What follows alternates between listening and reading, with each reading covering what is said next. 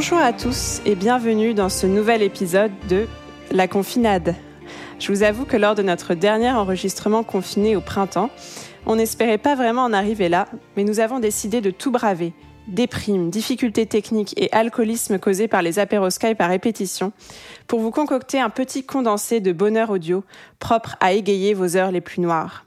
Toute l'équipe de la Pléiade s'est donc munie de matériel d'enregistrement à domicile, plus ou moins improvisé, allant du micro de karaoké au radiocassettes de mémé. Et notre technicien préféré, notre Master Chief de l'extrême Thibaut, va suer sang et eau pour assembler ces fils disparates en une splendide fresque colorée. Merci à lui. Sur l'écran de mon ordinateur se dessinent les visages pixelisés mais néanmoins souriants de mes chers co-chroniqueurs, dont je vais faire l'appel à distance, en commençant par Simon.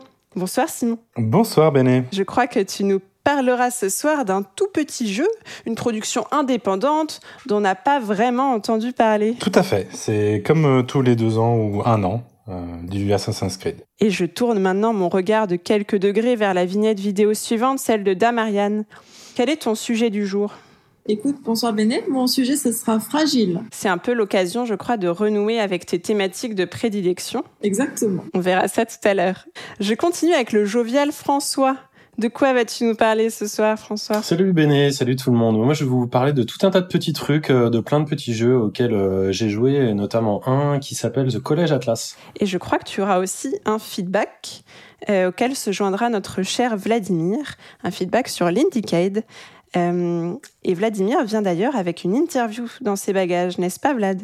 Absolument, bonsoir tout le monde. Je viens avec une interview de Stéphanie Barish, qui est cofondatrice et CEO de Indicate World. et, pas d'Aurélie avec nous ce soir, mais elle vous adresse bien sûr à tous, chers auditeurs, ses salutations confinées. Et on pense à elle. Et on pense tous à elle. Et sans plus attendre, c'est l'heure de passer au premier segment de notre émission. C'est Previously on la Pléiade, c'est Vladimir. C'est un peu de chaleur humaine dans la tristesse et la solitude de novembre et du confinement. Et c'est maintenant. thank you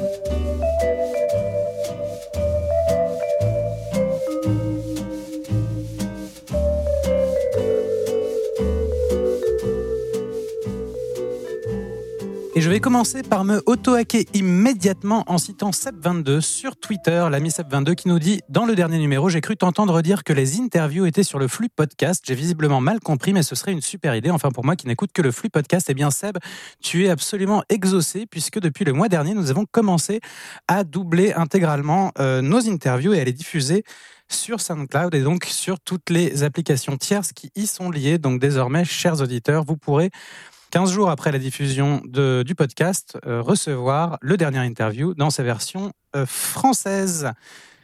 Et vous n'aurez plus besoin de simplement aller le regarder en vidéo.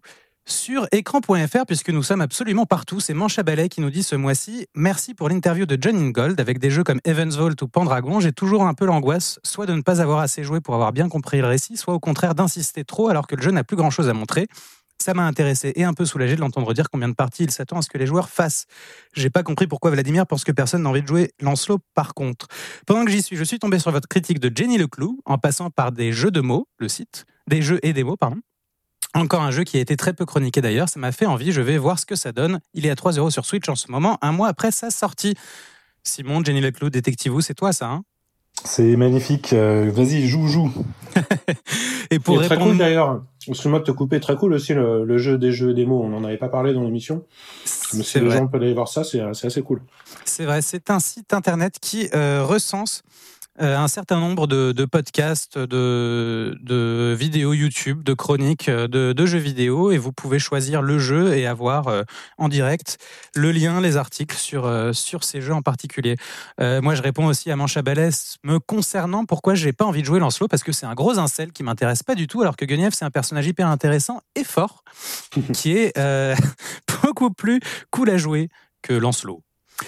Enfin, sur Discord, Josie Josette nous demande J'ai-il seulement maintenant que la séquence de l'invité est lancée par les sons de la Safe Room? Y a-t-il d'autres messages cachés dans les génériques François Wow, alors là, euh, là tu me prends, tu me prends de court. En plus, tu m'avais pas prévenu.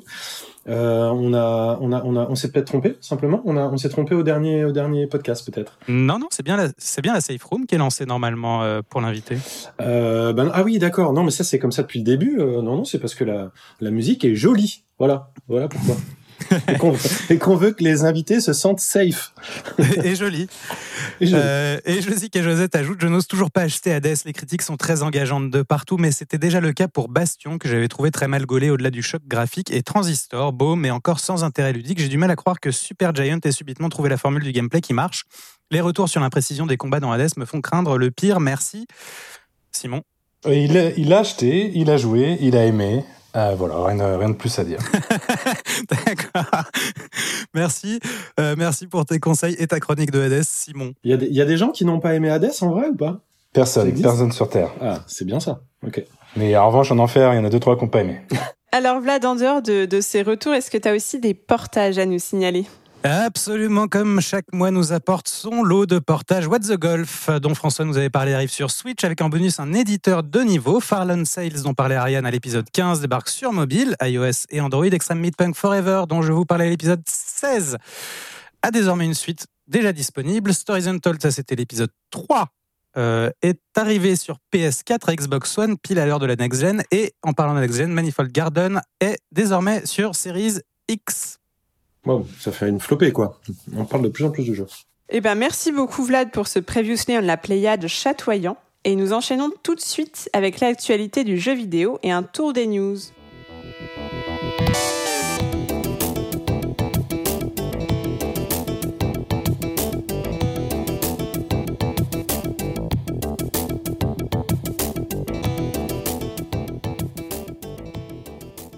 Et on va commencer par Simon qui revient sur son coup de cœur VR du mois dernier qui était Phasmophobia. Phasmosangria, c'est ça? T'allais le dire euh, encore différemment Fantasmagoria. non, Phasmophobia.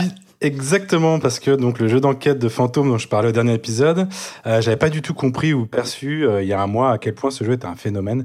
Euh, il se range complètement euh, dans la toute petite liste des jeux au succès surprise de 2020 juste à côté d'un Among Us ou dans une autre mesure d'un Fall Guys qui est quand même un peu plus marketé que, que les autres que je viens de citer. On parle quand même de plus de 2 millions de copies euh, dans toutes les régions du monde puisque je joue encore régulièrement avec des personnes des cinq continents. J'ai vraiment joué quasiment dans toutes les langues, pas forcément tout compris non plus. Euh, la communauté est très féminine et j'ai vraiment croisé plein de joueurs euh, qui sont pas du tout toxiques, euh, presque 80 heures de jeu. Je veux vraiment revenir sur ce jeu, c'est, il me touche beaucoup. Euh, l'unique créateur du jeu, le discret, donc euh, D-Nighter, sais pas trop comment on appelle, comment on prononce ça, dont on ne connaît même pas le, le vrai nom, est complètement victime, victime de son succès puisqu'il a subi une énorme pression des millions de joueurs euh, avides de nouveautés.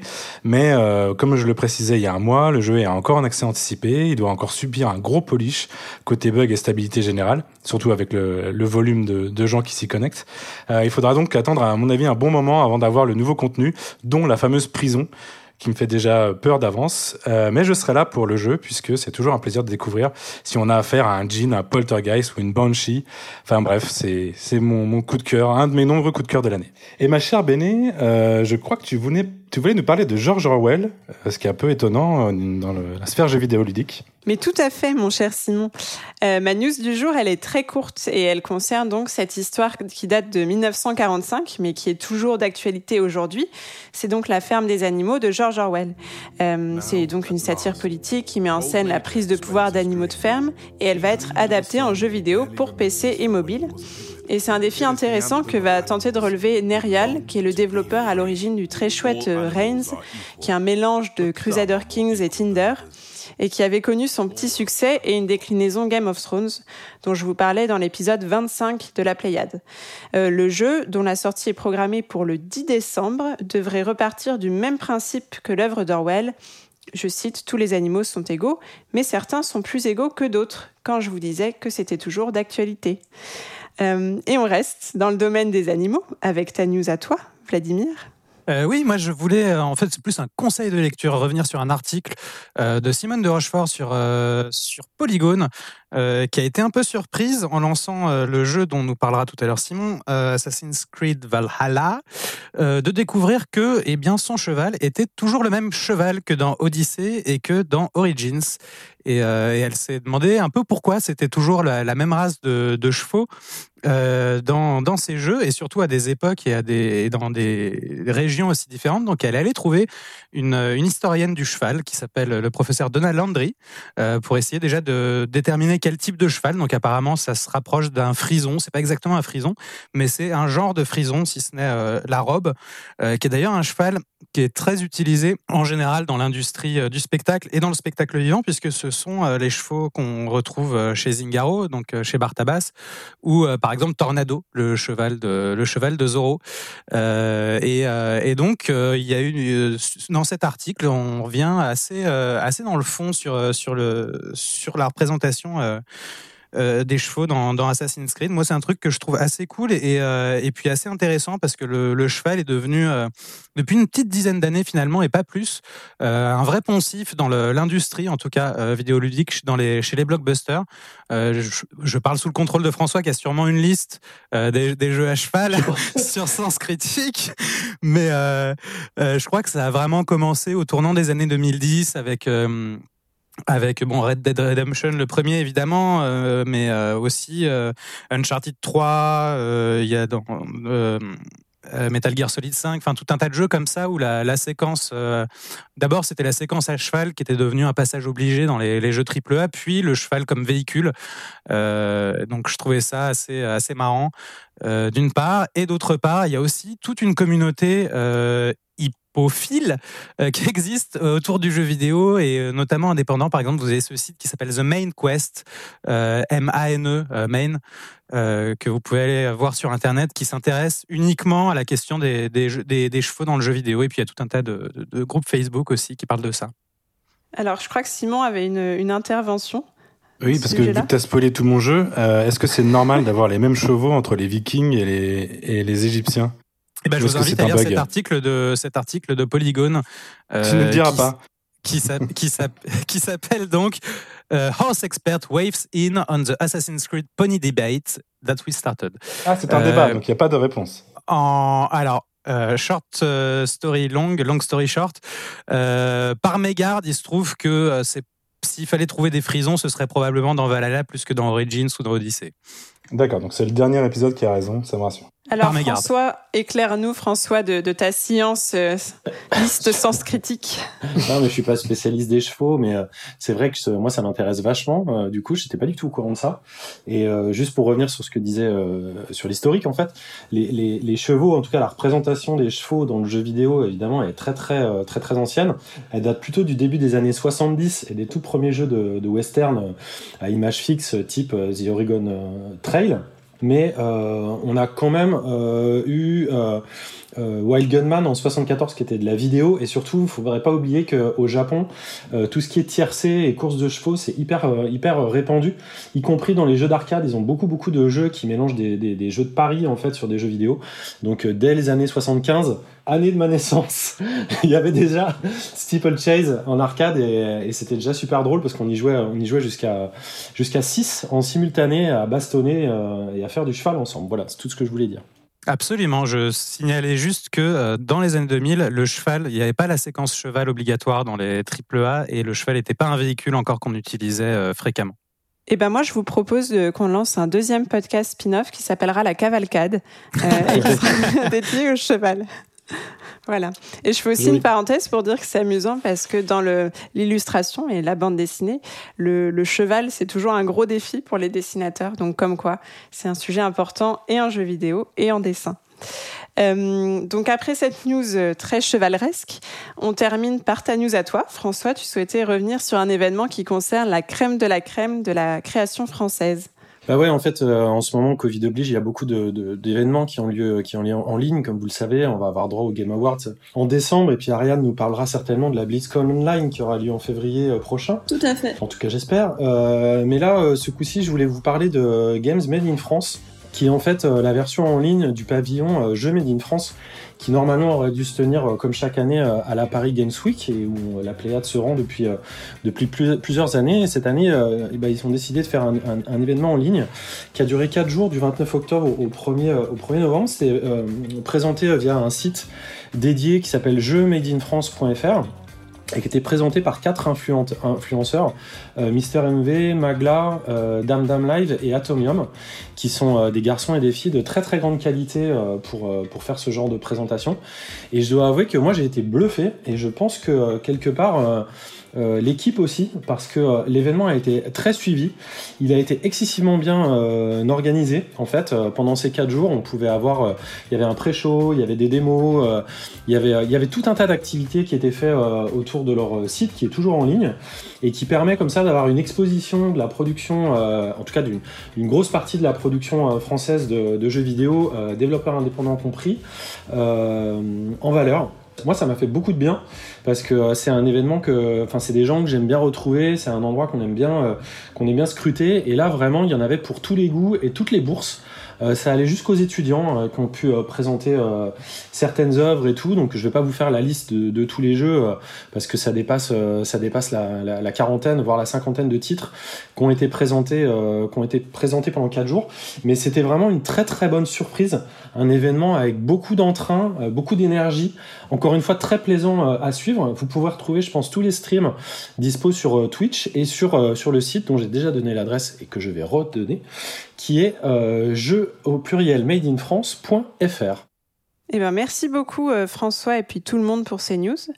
Euh, et on va enchaîner avec notre rendez-vous mensuel consacré aux pixels d'antan et d'aujourd'hui. C'est présenté par Seb22 et c'est l'heure du flash mo5.com.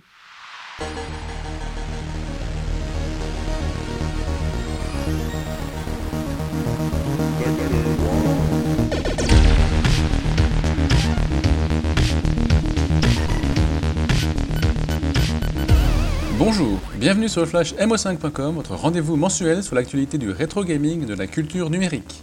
Sans plus attendre, on revient sur les 4 infos qu'il fallait retenir ce mois-ci. On commence par une triplette de news concernant des initiatives pour la préservation du patrimoine numérique.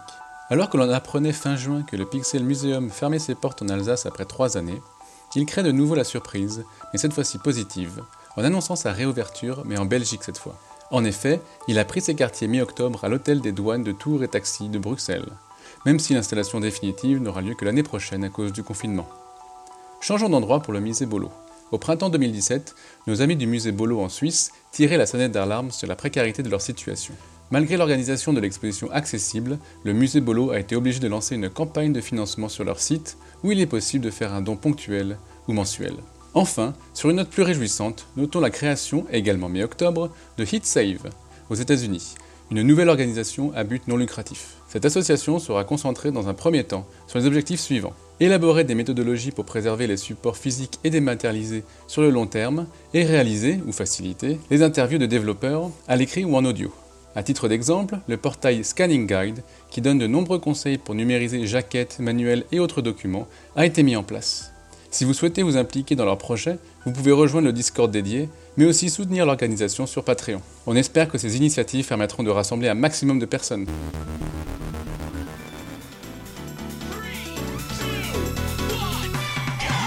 Passons maintenant à un jeu de course qui ravira les amateurs de Power Drift.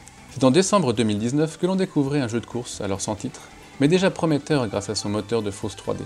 On l'avait ensuite revu fin février, baptisé Victory Hit Rally, et il y a maintenant un Kickstarter jusqu'au 19 novembre. Si, quand vous écouterez cette news, la campagne sera probablement terminée, n'ayez pas d'inquiétude car a déjà atteint son objectif. L'équipe a grossi cette année, et on peut par ailleurs remarquer le style qu'il pourrait presque être possible de qualifier de pixel kawaii dû à l'illustrateur brésilien Elisor. Dans la campagne, le tarif minimum pour avoir une copie du jeu est de 25 dollars, soit environ 22 euros, il sera disponible sur PC via Steam Witch.io ou bien sur Xbox One, PS4 et Switch. Si vous aimez les courses arcade de Sega comme Hang-On, Outrun ou donc Power Drift, allez jeter un œil sur celui-ci.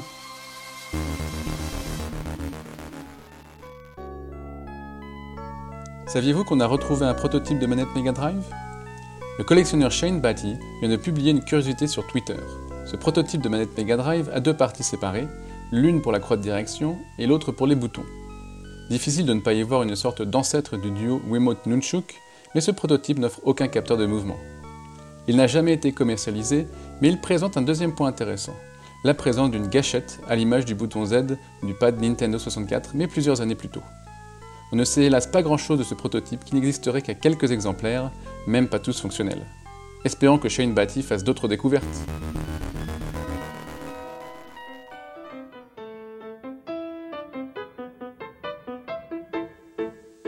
Pensiez que Tetris existait déjà sur toutes les machines? Détrompez-vous. Frederick Blaholtz développe sur Channel F la première console à cartouches interchangeables. Il est déjà à l'origine de plusieurs portages, dont celui de Tetris en 2019. Et c'est ce mois-ci qu'on a appris qu'il restait encore la moitié des cartouches produites pour ce jeu. Étant donné le public restreint que constituent les rétro gamers en possession de la console de Fairchild, ce n'est pas très étonnant. Mais le tarif élevé de 116 dollars, 99 euros environ, frais de port compris pour l'Europe, n'a sans doute pas aidé non plus, bien qu'il soit encore une fois compréhensible compte tenu des faibles quantités. N'hésitez pas à aller voir à quoi ressemble cette version. Comme toujours en ce moment, nous préférons ne pas annoncer d'événements à cause des circonstances actuelles. Donc faites attention à vous et à vos proches. Voilà, c'est tout pour aujourd'hui. Retrouvez ces infos sur le Mac de mo5.com. Merci à la Pléiade. Rendez-vous le mois prochain et prenez soin de vos machines.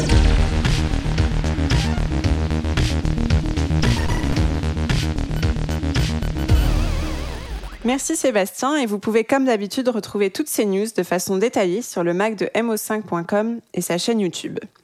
Et avant de retrouver nos chroniques, c'est l'heure d'un petit feedback. Comme vous le savez, chers auditeurs, nous n'avons malheureusement pas pu nous rendre cette année à l'Indiecade, conditions sanitaires obligent. Mais c'est l'Indiecade qui est venu à nous, en version digitale, et l'équipe va vous faire un retour à ce sujet. Vous parlez des jeux qu'ils ont testés et de leur rencontre virtuelle avec Stéphanie Bariche, fondatrice de l'Indiecade. François, Vlad et Ariane, c'est à vous.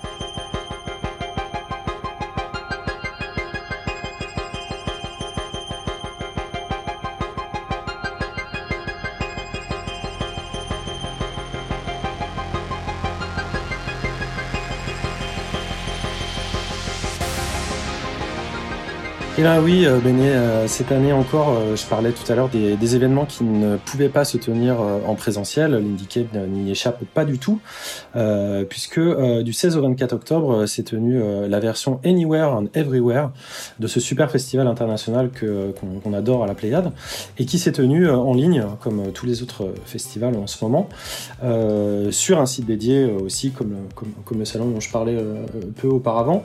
L'intérêt de cette année, c'est que euh, euh, en fait, euh, l'Indicate, c'est trois festivals normalement.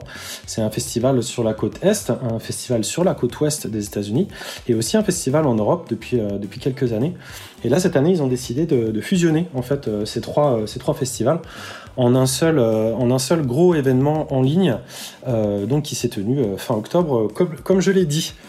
Donc cette année, il y a eu énormément de, jeux qui ont été, qui ont été présentés euh, dans la sélection, en l'occurrence 50 euh, nominés dans différentes parties, différentes classifications, tout aussi euh, intéressantes que, que, diverses, puisqu'on a retrouvé évidemment des jeux, des jeux vidéo, mais aussi des jeux en réalité virtuelle, des jeux de plateau ou des jeux qui utilisaient même différents médiums, ne serait-ce que pour s'amuser avec des, bah, avec des résultats parfois expérimentaux, et en tout cas toujours super intéressants à suivre. vous pouvez trouver ça d'office sur le site Anywhere Indicate.com cette année. Euh, donc euh, il y a eu euh, un petit peu pareil des, présentations qui se faisaient. là, ça a duré vraiment vraiment longtemps hein, quand même. Il faut voir. Je, vous dis, c'était du, du, du 16 au 24, donc c'était étalé sur quasiment 15 jours. forcément, puisqu'ils ont en mélangeant les, les, différentes sessions des festivals internationaux, ils ont eu beaucoup plus de contenu. Et en plus, ils voulaient vraiment que tout le monde en profite. C'est-à-dire que par exemple, quand il y avait un session, une session pardon de, de jeu qui était présentée, euh, cette même session été présentée 12 euh, heures plus tard pour être sûr que de l'autre côté de la planète, euh, chaque développeur, chaque fan de jeux indé puisse puisse en profiter. Donc donc c'était vraiment très cool on a on a eu quand même quelques petits problèmes d'organisation. je ne sais pas si c'est le fait que ça soit c'était streamé depuis Los Angeles, donc c'était quand même pas aussi simple à suivre que l'événement dont je vous avais parlé depuis Paris, malgré tous les efforts qu'ils ont bien voulu mettre dedans. Mais euh, en plus, il y avait une partie aussi privée. Euh, là, la différence, c'est qu'il fallait quand même acheter ses tickets, que certains tickets donnaient des avantages qui étaient différents. Parfois, on pouvait, euh, comme si on allait dans un véritable salon, avoir accès à, des conférences. Il y a eu tout un, tout board de conférences super intéressant euh, qui était là, euh, ou juste voir des démos de jeux, ou juste voir des calls. Euh, bref, en tout cas, c'est pas le contenu qui, manque, loin de là. Par contre, il fallait un petit peu s'accrocher pour, pouvoir tout suivre et sur autant de temps. Euh, quand on prend en comparaison euh, l'Indiecade Europe, normalement ça dure trois jours euh, dans, un, endroit dédié. La dernière fois c'était à la BNF. là, vous vous rendez compte, sur 15 jours, c'est vraiment, gargantuesque. c'est peut-être pour moi le, bémol qui a, apporté cette année. Ceci étant, euh, il y a évidemment, euh, c'est toujours le bon endroit pour repérer euh, un petit peu les, jeux qui nous plaisent particulièrement à la Pléiade, c'est-à-dire la plupart du temps des, pépites indépendantes, expérimentales, ou tout ça qui essaye vraiment de faire évoluer le games, c'est le cas de le dire, tout autant en termes de diversité de gameplay que euh, de diversité de production et de diversité euh, de représentativité qui, qui sont des sujets qui nous, qui nous, qui nous motivent énormément euh, dans l'équipe. et je vais notamment revenir sur les jeux bah, finalement qui ont été, qui ont été primés cette année, à commencer par Mutation, qui est un jeu que je, je, je suivais depuis, depuis pas mal de temps et qui a reçu l'Indicate Grand, Grand Jury. Euh, donc c'est un c'est un jeu de, de, d'un studio qui s'appelle Digute Fabric qui est une espèce de, de fable dans laquelle je suis euh, actuellement que je n'ai pas terminé. Donc je reviendrai peut-être dessus euh, dans l'émission. Et, et qui est intéressante en fait c'est on joue le rôle d'une petite fille qui arrive qui arrive sur une, sur une île alors qu'elle avait des, des vacances prévues finalement sa maman lui a demandé de, d'aller visiter son grand-père qu'elle n'a pas vu depuis depuis longtemps parce que celui-ci était en train de mourir euh, et, en fait, dans cette île, il y a tout un tas de personnages et d'animaux euh, qui, qui, ont muté, d'où le titre du nom, euh, d'où le titre du jeu, pardon, Mutation. Et, et, en fait, on commence à, à partir dans, une, dans un niveau narratif qui, qui, qui, qui est comme un arbre en fait, où on fait de plus en plus de choses. en l'occurrence, on cultive des jardins, et ce sont des jardins en fait qui sont des jardins empathiques c'est-à-dire des jardins où on arrive à mieux se sentir quand on, euh, fait pousser des plantes. Je vais pas tout vous raconter euh, cette fois-ci, mais c'est une vraie petite oasis euh, ce jeu, surtout en ce moment, ça apporte beaucoup de, de quiétude et, euh, et d'intérêt par rapport aux autres, par rapport à leurs problèmes, etc. Je parle même pas de la DA qui est sublime, mais bon, il y a suffisamment d'autres jeux, donc je pense que euh, je reviendrai, euh, je reviendrai dessus. Euh, un autre jeu qui m'a beaucoup marqué et qui a été primé, c'est The Eternal Castle Remastered, dont je vous avais parlé dans l'épisode 21 de la Pléiade. C'était déjà en janvier 2019 comme quoi, comme quoi j'avais du nez, on peut dire ça comme ça, euh, qui est un jeu euh, vraiment incroyable. Donc je vous renvoie vers ma, ma chronique qui a été euh, qui a été honoré dans, pour son expérience design, donc pour son pour son look, pour son graphisme, et qui est un jeu italien absolument phénoménal à mes yeux. Il y a eu aussi un jeu que je crois que vous avez pu essayer, Vladimir et, et Simon, qui s'appelle Tango, je sais pas quoi. Opération Tango. Ouais, Opération Tango un jeu euh, coopératif qui était en démo parce que c'était un peu la difficulté aussi de, de cette édition cette année, c'est que bah, pour des raisons euh, de droit assez évidentes sur des, des jeux qui n'existent pas toujours encore pour l'instant ou des jeux qui sont déjà commercialisés par ailleurs, euh, c'était pas euh, évident d'avoir de pouvoir mettre la main soi-même sur, sur chacun d'entre eux. Comme tu disais, il fallait passer notamment par des sessions de, de stream où on regardait d'autres gens jouer. Alors, c'est évidemment pas du tout la même expérience. En tout cas, Opération Tango faisait partie des, quelques jeux euh, qui bénéficient d'une démo à disposition pour euh, le temps de, de l'Indicade. Euh, donc c'est un coopératif à deux joueurs qui passe obligatoirement par une, façon externe de pouvoir communiquer. Donc nous, on l'a fait sur Discord parce que ce sont deux espions. Euh, chacun spécialisé dans un dans, dans une, un truc différent, c'est-à-dire qu'il y en a en gros un sur le terrain et l'autre qui est un hacker euh, et, euh, et, qui doivent communiquer entre eux puisque euh, celui qui est, enfin c'est Simon qui l'a joué, celui qui est le hacker ne voit pas ce qui se passe exactement dans dans la pièce, alors que celui qui est sur le terrain, lui, a accès aux machines sur place et euh, aux puzzles qui sont euh, qui sont dans l'endroit qu'on doit essayer d'infiltrer. Euh, donc, il faut essayer de, communiquer l'un entre l'autre pour pouvoir essayer de résoudre ces puzzles. Et puis, le hacker a des puzzles un peu différents que de, la personne qui est sur le terrain.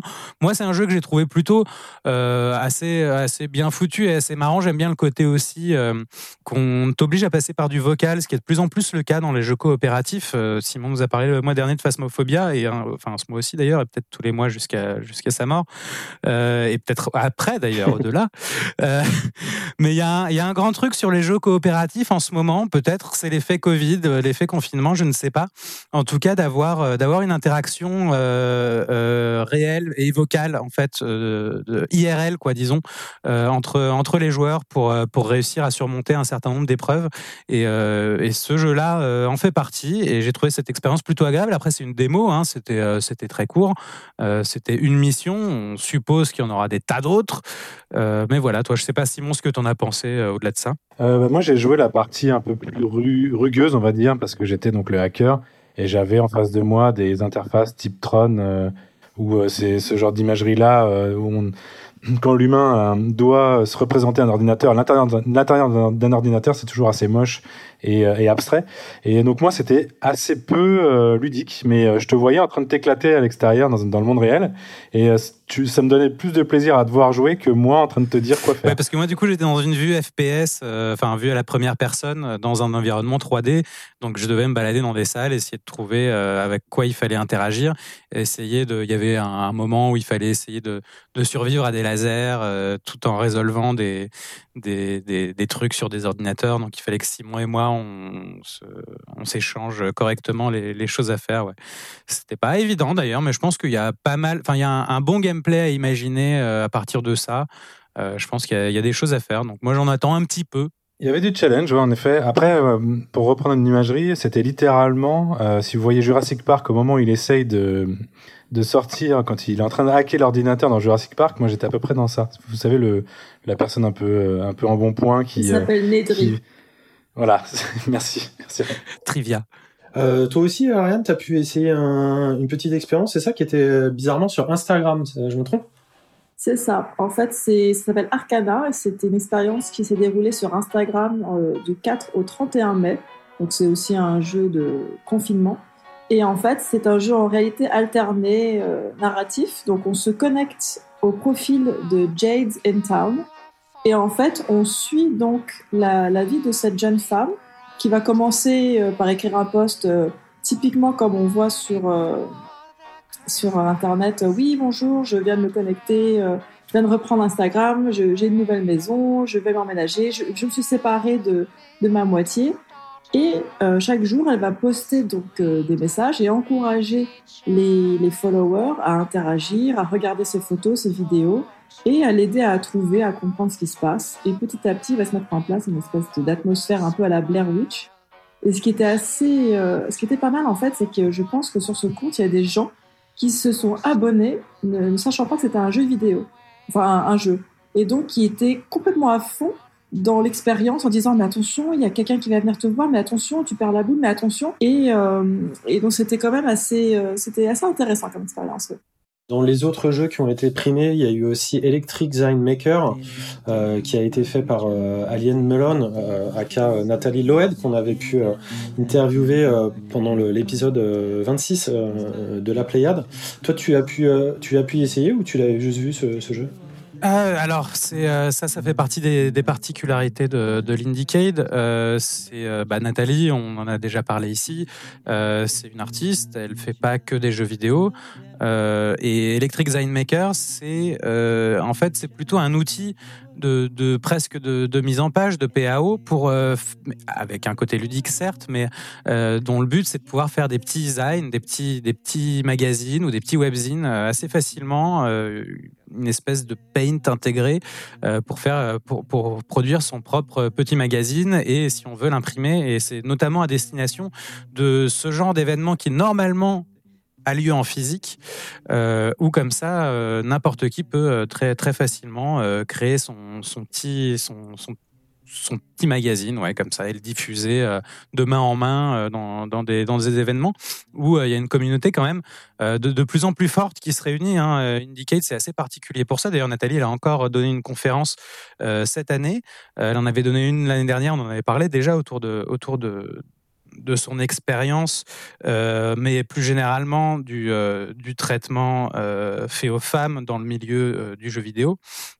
Et c'est toujours intéressant d'ailleurs, on, on en a un peu parlé avec Stéphanie Barish, alors je ne l'ai pas forcément remis euh, là dans l'interview tel qu'il sera monté euh, et présenté, parce que c'est déjà des choses qu'on avait abordées l'année dernière avec Celia Pierce, qui est une autre cofondatrice euh, d'Indiecade, mais c'est toujours marrant quand tu parles avec euh, des gens qui bossent pour, pour l'Indiecade ou des gens qui participent de façon un peu active, de voir toute cette façon que les gens ont de, prendre soin les uns des autres, de faire attention à eux, de, de, de faire communauté, d'essayer de, faire en sorte que ce soit pas juste un salon où, euh, où, on présente des jeux, mais de faire en sorte que ce soit un endroit euh, inclusif où euh, tout le monde y trouve sa place et, tout, tout, le monde puisse s'y exprimer.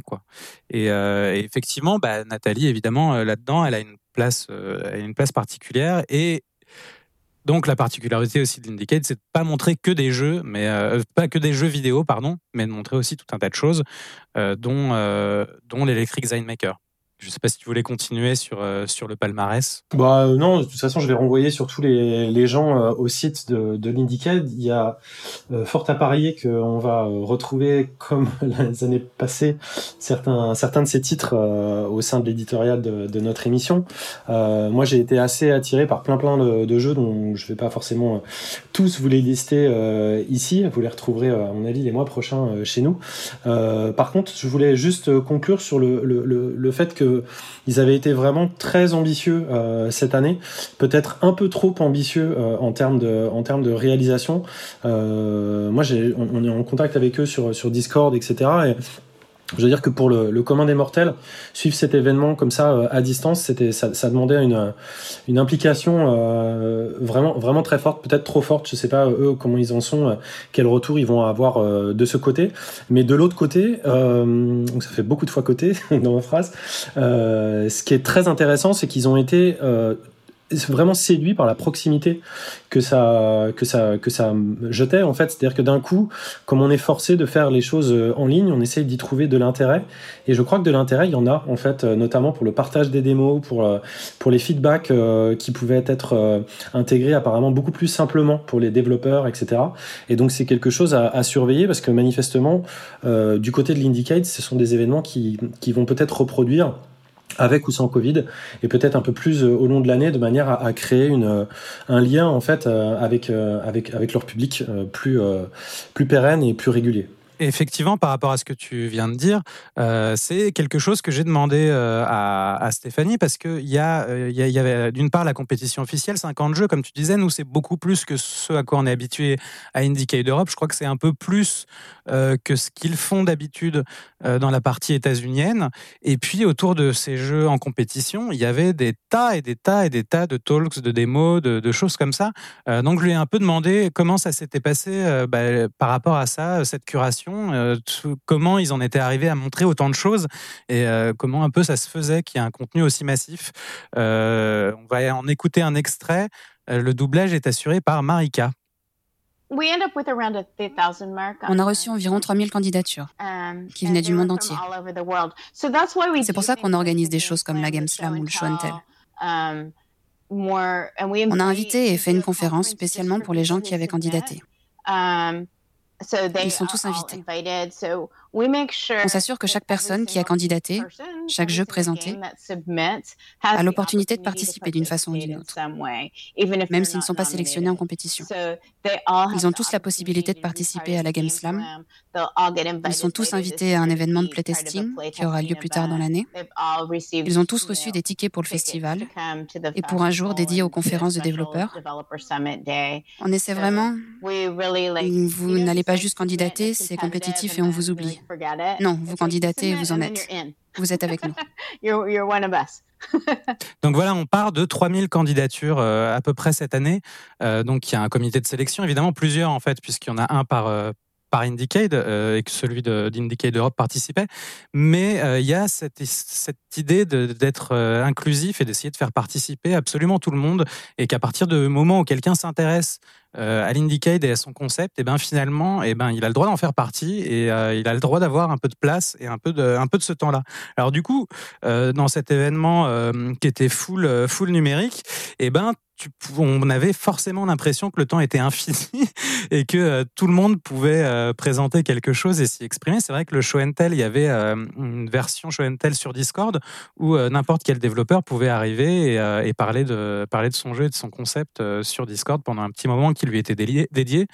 et c'est quelque chose qu'on a vu cette année, qu'on n'a pas vu du tout de cette façon-là les années précédentes où le show and tell était un, événement beaucoup plus localisé euh, dans l'espace et dans le temps, même si c'est, euh, ça a toujours été, nous, ces dernières années, en tout cas, un des endroits qui nous attirait le plus, parce que c'est là où on pouvait découvrir des choses qui étaient tellement prototypales qu'elles ne pouvaient même pas accéder à la, à la compétition, Simon. Oui, c'est juste l'absence de curation qui, euh, qui fait que ça change en fait l'exercice, l'exercice global de, de Pourquoi tu parles d'absence de curation? Il y a une curation. Il y a forcément une curation puisqu'il y, y, a un planning. Euh, en fait, tout ça, ça marchait pas dessus. D'accord, mais à partir du moment où tu, où tu mets euh, plus de volume, euh, c'est-à-dire un volume que, tu, que toi, tu avais l'impression qu'il était infini, ça, ça crée l'absence de curation des autres années qui faisait que, vu qu'ils étaient dans un lieu défini, euh, il faisait une curation plus importante. Bah, en fait, il faut se dire que ça streamait H24 pendant euh, 10 jours. D'une part, euh, sur, des, sur des streams de, des, des jeux en compétition, d'autre part sur des conférences et d'autre part sur d'autres trucs encore. Donc en fait, il fallait avoir 6 ou 7 vies pour pouvoir suivre euh, la totalité de cette Indicate cette année. Ceci étant, euh, dans une version euh, classique d'un salon ou d'une Indiecade, il y a par définition plein d'événements qui se passent en même temps. Euh, c'est valable aussi sur différents stands et tout ça. Et j'ai l'impression qu'il y a pas mal de salons qui se rendent compte que le fait de passer all digital, ça permet aussi à tout le monde d'avoir un truc tout simple, c'est-à-dire des replays et de regarder les choses sur sur sur un autre laps de temps et de se dire que finalement un salon qui dure 4 jours ou en l'occurrence 15, bah là on peut avoir du contenu pour un mois, 6 mois peut-être. Oui, et puis que finalement, sur un format conférence, tu n'as pas forcément besoin de monopoliser un, amphithéâtre, un amphithéâtre euh, un amphitorium, un, truc, avec 300 places euh, et, euh, et, 25 personnes dedans, plus des, des, des j'allais dire des videurs, pas du tout. Des ah là là, je travaille dans le théâtre en plus. Des gens qui te placent à l'entrée, quoi. Bref, des ouvreurs, le, le contreur d'un videur. Euh, enfin voilà, il y a des, choses comme ça qui sont possibles. Et du coup, c'est effectivement une autre question que je lui ai posée par rapport euh, au futur de l'Indicade. Alors là, on est un peu, on est un peu dans l'exclu, hein, la, semi-exclu sur bah, ce qu'allait être un peu euh, le futur de l'Indicade au vu de l'expérience qui a été ce Anywhere and Everywhere cette année. Ce que je pense que nous allons faire, là je vous le dis avant même d'en avoir parlé avec tous mes collègues, ce que je pense que nous allons finir par faire, um, comme je disais, on fait en ce moment de nombreux événements en ligne. C'est ce qu'est Indicated Anywhere and Everywhere. Donc on prévoit de faire au moins un événement chaque trimestre, en ligne, donc quatre fois par an, entièrement numérique, um, et de pouvoir rassembler les gens comme ça. Ça viendra en complément de ce que nous avons toujours fait physiquement. Parce qu'il y a des tas de choses qu'on ne peut faire qu'en personne. Um, On a toujours eu des jeux live où il faut courir partout, ou faire des choses physiquement, ou des jeux avec des contrôleurs alternatifs. Et même si beaucoup de performances peuvent très bien se faire en ligne, um, certaines ne peuvent se faire qu'en présence. Donc on regarde ce qu'on n'est pas capable de faire. On prend le plus cool du festival, ce qui a vraiment besoin d'être en physique, et on fait un événement en personne, qui vient en complément de ce qui est finalement plus efficace en ligne. Um, Donc on pourrait faire cette combinaison.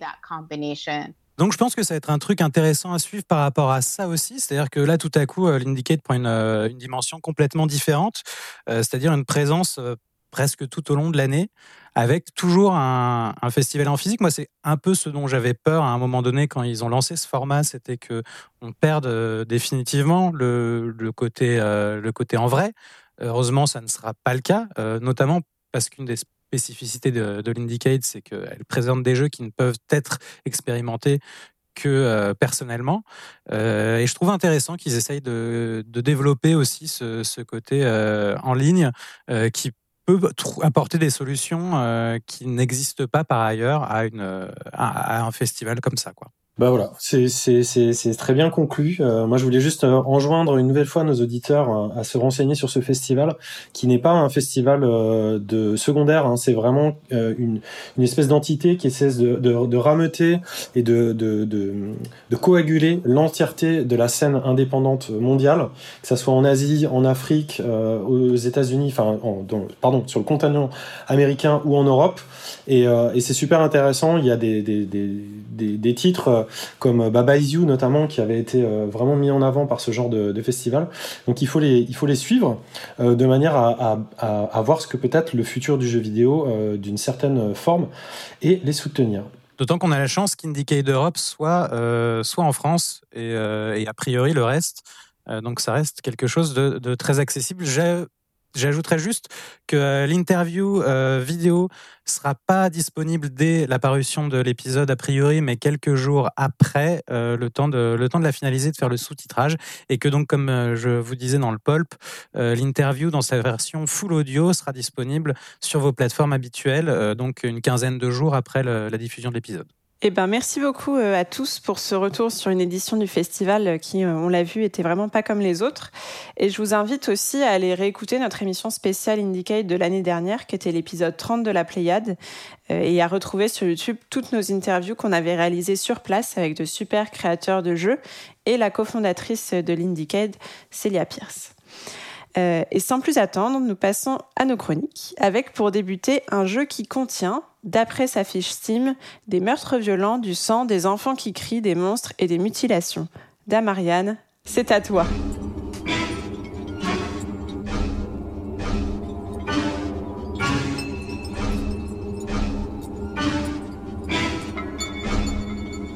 Alors, Fragile, c'est un jeu de Beer Night Studio, qui est un studio qui est basé à Ulaanbaatar, la capitale de la Mongolie.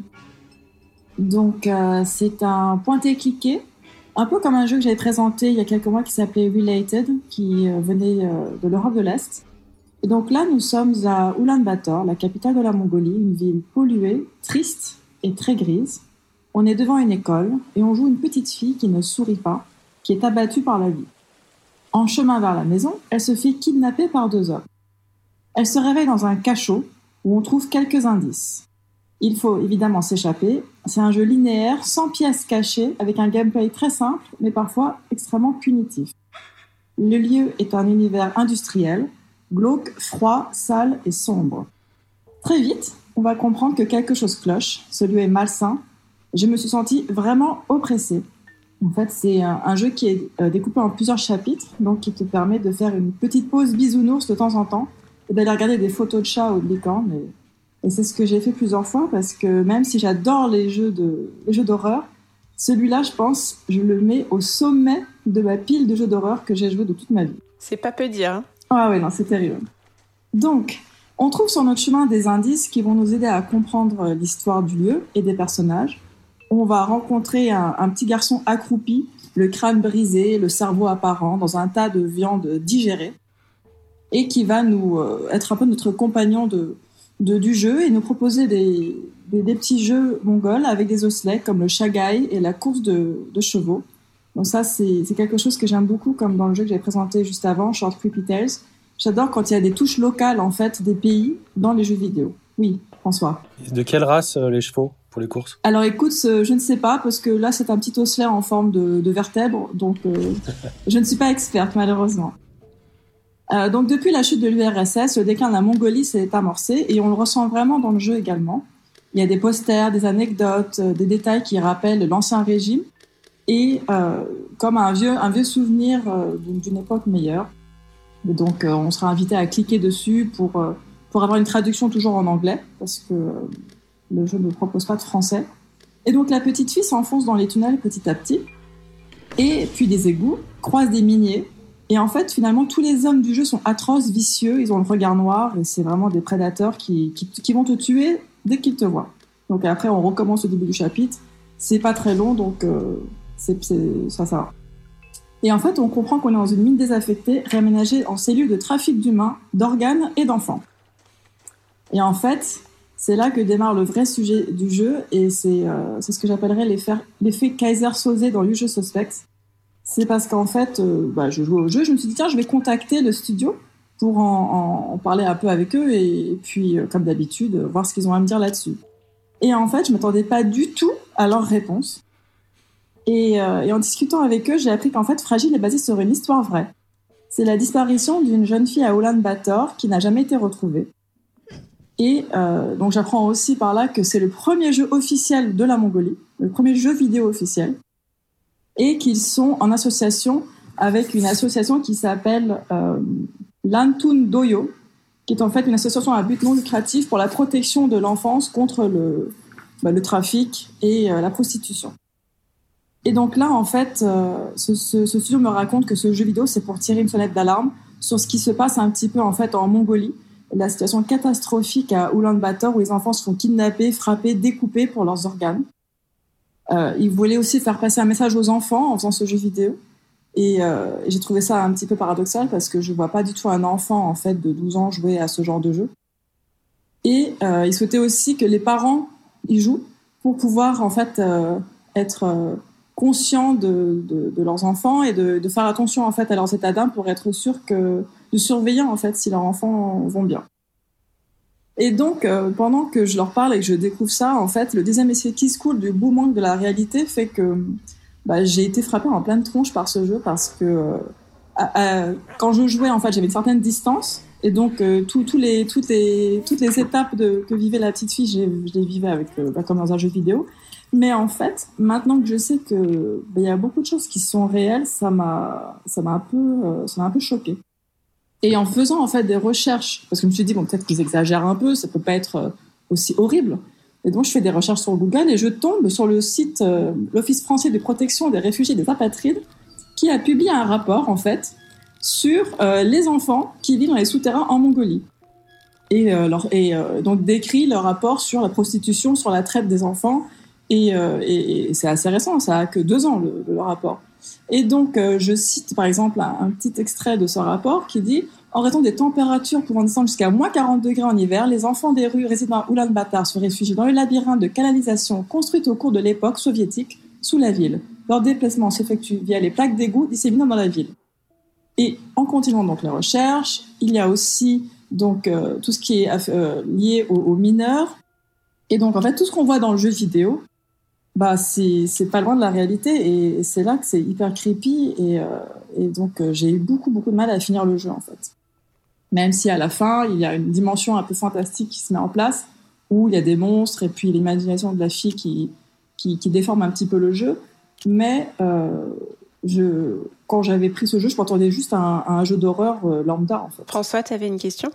Non, je trouve ça très en rapport avec le, sujet sur l'horreur qu'on avait eu sur, dans l'épisode précédent, et où je me souviens qu'avec euh, Vladimir, on avait abordé le, sujet de la violence sur, euh, sur les enfants.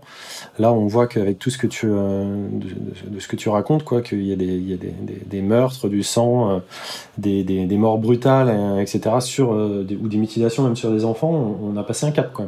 Oui, complètement. Après, le, le jeu en lui-même, en soi, en fait, quand tu le joues, n'est pas plus effrayant que euh, qu'un autre jeu d'horreur. C'est juste parce que quand tu le mets en parallèle avec le fait divers qui s'est passé et que c'est quelque chose qui arrive régulièrement à Ulaanbaatar, en fait, c'est comme un jeu documentaire finalement, au moins les 75 premières pourcents. Et, et, ça, et, ça, en fait, moi, ça m'a. Je n'ai plus cette distance en fait que je peux avoir quand je découpe des gens dans d'autres jeux vidéo, comme dans My Friend Pedro, etc. Et, et pour le coup, ma, ma, ma, façon de jouer à ce jeu était euh, était vraiment impacté. C'est pour ça que j'ai dû faire beaucoup de pauses et que euh, après j'ai passé euh, des heures à rechercher, à essayer de comprendre et, et à apprendre en fait sur euh, sur un, un, quelque chose qui me passait, mais jamais je, je, je soupçonnais en fait ce genre de, de On n'a pas trop parlé de l'ADR, mais ça me rappelle un peu comme approche et en tant que point and click, ce qui avait été fait avec This War of Mine, ce jeu qui parlait justement voilà d'une une façon de mettre en tout cas le, de, de mettre en scène l'horreur euh, de façon différente que si ouais. c'était euh, je sais pas genre FPS ou euh, ça fait un peu euh, maison de poupée si je peux oser le parallèle. Oui en effet c'est les, les, pièces euh, qui sont qui se succèdent dans le parcours de cette jeune fille et qui en effet font un peu la maison de poupée mais pour le coup d'horreur. En fait, c'est intéressant ce que tu dis du coup, Ariane. C'est à la fois le jeu d'horreur que tu as préféré, mais il t'a un peu quand même traumatisé parce qu'il est, il est vraiment proche de la réalité. C'est un peu comme si on t'avait, oui, ça.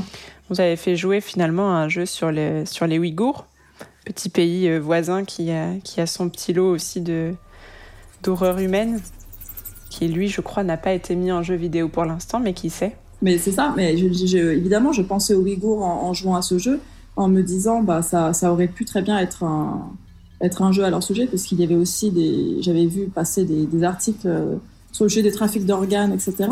Et, euh, et en fait, bah, je, je peux que. Euh, enfin, c'est pas que je recommande ce jeu, mais en fait, j'ai envie de, qu'il soit partagé. J'ai envie que l'association soit soit plus connue. Que pour un premier jeu, quand même, il a su, enfin, il a fallu quand même beaucoup de courage, j'imagine, pour quand même dénoncer ce genre de, de choses dans ce pays. Et euh, c'est porté par un, par un rappeur qui est assez connu sur place, qui s'appelle euh, Rocket Bay. Donc je pense que c'est ça aussi qui aide parce que c'est quelqu'un qui vit aux États-Unis et qui a peut-être pu euh, faire le, le lien entre bah, la diffusion de ce jeu au reste du monde pour qu'il puisse sortir de, de Mongolie. Oui, c'est ça, si je peux me permettre, moi c'est ça que je trouve très fort. Après, on parlait des Ouïghours ou des Mongols, des horreurs humaines, il y en a partout, il y en a même en France, hein, pas besoin d'aller à l'autre bout du monde. Et c'est très, très gonflé, c'est très, très osé d'arriver à le mettre à mettre en forme d'un jeu vidéo pour faire euh, bah, de la pédagogie en fait et puis euh, et puis d'essayer de prendre à bras le corps des, des sujets aussi euh, aussi forts que, que celui-là. Notamment ça n'a pas dû être simple de valider ça auprès des, autorités mongoles. Donc là je vois le jeu est sur Steam. Il y a une démo qui est gratuite que tout le monde peut, peut essayer. J'espère qu'on va qu'on va parler de ce, de titre hein, qui est qui est vachement qui a l'air vachement intéressant. Oui tout à fait tout à fait. C'est donc sur Steam c'est c'est un peu moins d'une place de, cinéma et c'est seulement sur Windows. Et c'est uniquement donc en anglais ou euh, en langue euh, originale, mais je, je, ne sais pas lire le, cyrillique Eh ben, merci beaucoup euh, Ariane pour cette chronique qui, qui complète finalement. Ah, Vladimir. ah, pardon Vladimir, j'ai oublié ta question. Vas-y. Non, c'est juste pour dire qu'il y a une race de cheval autochtone en Mongolie qui s'appelle le cheval mongol. Voilà. Ah mais oui, parce que ah, de bah, toute façon, les, les, Mongols au départ étaient un grand peuple de, de nomades qui, qui utilisait beaucoup les chevaux Sûrement, Bénédicte. Mais oui Je écoute, quitte à sortir des anecdotes très lointaines. Euh, eh ben merci beaucoup, Ariane, pour cette chronique. Finalement, ça complète assez bien tes, sujets récents sur Short Creepy Tales et Related, qu'on vous invite aussi à les réécouter. Tu, tu, vas te lancer dans une vraie fresque de l'horreur. Ah non, là j'arrête, hein. là j'arrête. Je fais une petite pause, je cherche des jeux. Tu cherches un joyeux jeu de Noël? Voilà. Des petits chats qui sautent partout, des trucs comme ça. Exactement. Eh bien, François, tu, tu avais la parole, tu vas la garder pour maintenant nous parler d'un bien joli projet qui est un peu à mi-chemin entre le, livre et le jeu vidéo.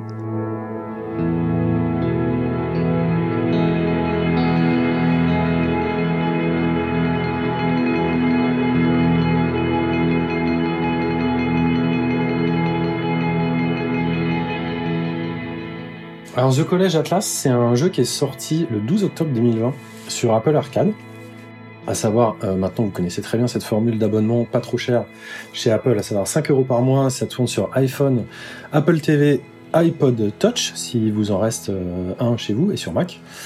Et euh, le jeu est édité par Robo House Games, c'est développé par un artiste qui s'appelle John William Evelyn, un artiste anglais. Tout seul dans son coin pendant 4 petites années, ou 4 longues années, je devrais dire plutôt.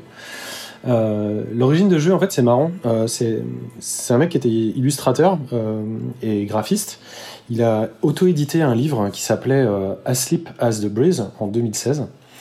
Et à la suite de ce projet d'illustration, il a voulu lui donner une suite. Il a donc élaboré genre 10 minutes d'un petit voyage interactif et en fait, cette, euh, cette démo a été sélectionnée pour être présentée euh, au salon professionnel de jeux EGX euh, e en Angleterre, qui maintenant est associé à, la PAX. C'est un gros salon de, de professionnels.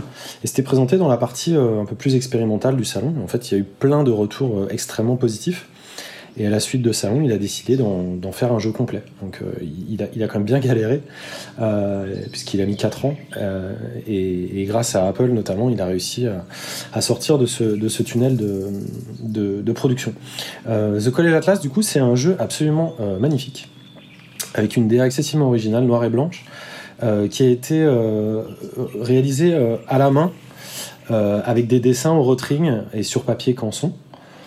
c'est un walking sim d'aventure, il n'aimerait pas que je dise ça, je pense, d'environ 1h30, 2h, qui se vit entre un jeu vidéo et un livre en fait. C'est-à-dire qu'on doit recomposer les pages d'un livre et la typographie et le texte sont à peu près aussi présentes euh, que euh, l'univers onirique dans lequel, euh, dans lequel on est plongé dans, cette, dans cette création. C'est une aventure donc à la première personne, comme, comme je l'ai dit. On évolue dans des jardins, dans, dans des forêts, dans d'anciennes serres de jardinerie, vous savez, celles qui ont des, ornements métalliques du début du XXe siècle. Euh, dans des moulins, dans des arbres, euh, on fait de la pêche aux étoiles. Enfin, c'est des choses qui, qui, peuvent paraître euh, excessivement puériles. Je pense que le jeu peut être adapté à toute une gamme de, joueurs euh, avec différentes approches, soit dans une forme d'émerveillement euh, purement visuel, soit avec une forme de, sensibilité en fait où euh, on n'est pas renvoyé directement à une autobiographie de l'auteur, on est plus plongé dans un monde poétique et on va, je pense, retrouver des émotions qui nous sont propres à chacun ou à chacune au travers de l'expérience. Alors bien sûr, des, mondes comme ça, moi j'en avais jamais vu. ça m'a rappelé au tout début quand j'avais vu quelques screenshots blancs dont je vous avais parlé déjà lors de l'Indicate de, l'année dernière. cette fois-ci, on n'est pas sur, sur deux petits animaux, on est vraiment en vue à la première personne euh, et on plonge comme ça euh, dans des textes, euh, dans des décors qui ont d'ailleurs même rarement des hitbox, donc on peut complètement les, les traverser. Et ça se joue comme une sorte de jeu d'énigme en fait. Il y a des, des, petites choses à trouver, des secrets. pour essayer de compléter le livre, compléter la, narration.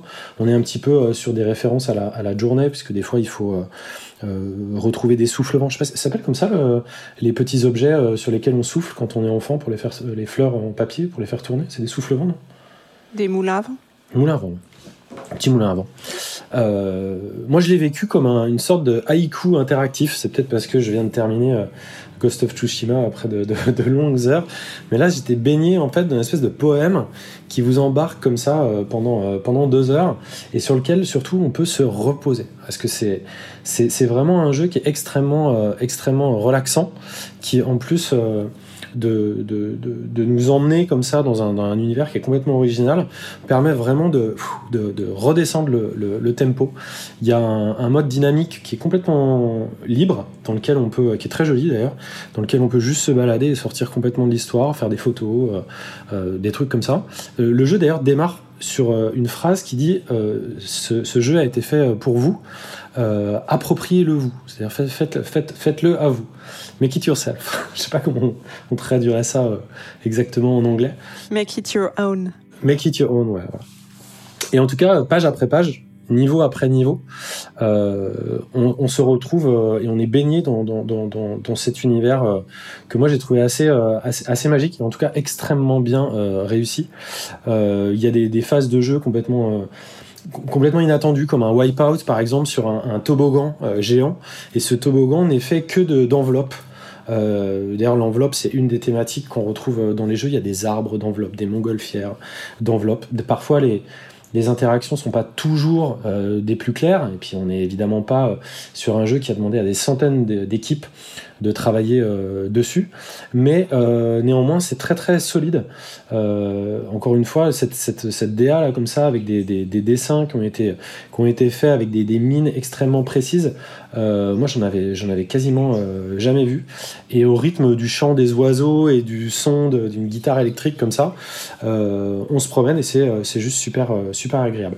Alors les poèmes sont un peu particuliers, je sais pas s'ils ont été bien traduits, parce que c'est, c'est des, des genre de texte, je vous donne un exemple, c'est genre euh, un chemin émerge et tombe la pluie, garde courage, il y a encore des chemins vers l'avant, vers l'avant toujours. Euh, ça vous donne un peu juste la, façon dont sont euh, écrits les textes.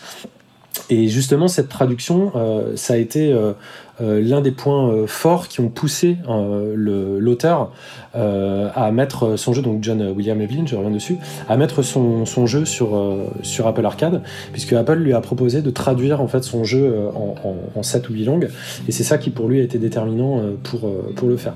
D'ailleurs, je vous enjoins à regarder sur Internet, et en l'occurrence sur sa chaîne YouTube, il a mis plusieurs développeurs diary et, il a essayé de partager un petit peu quelle avait été son expérience autour de la production euh, du jeu.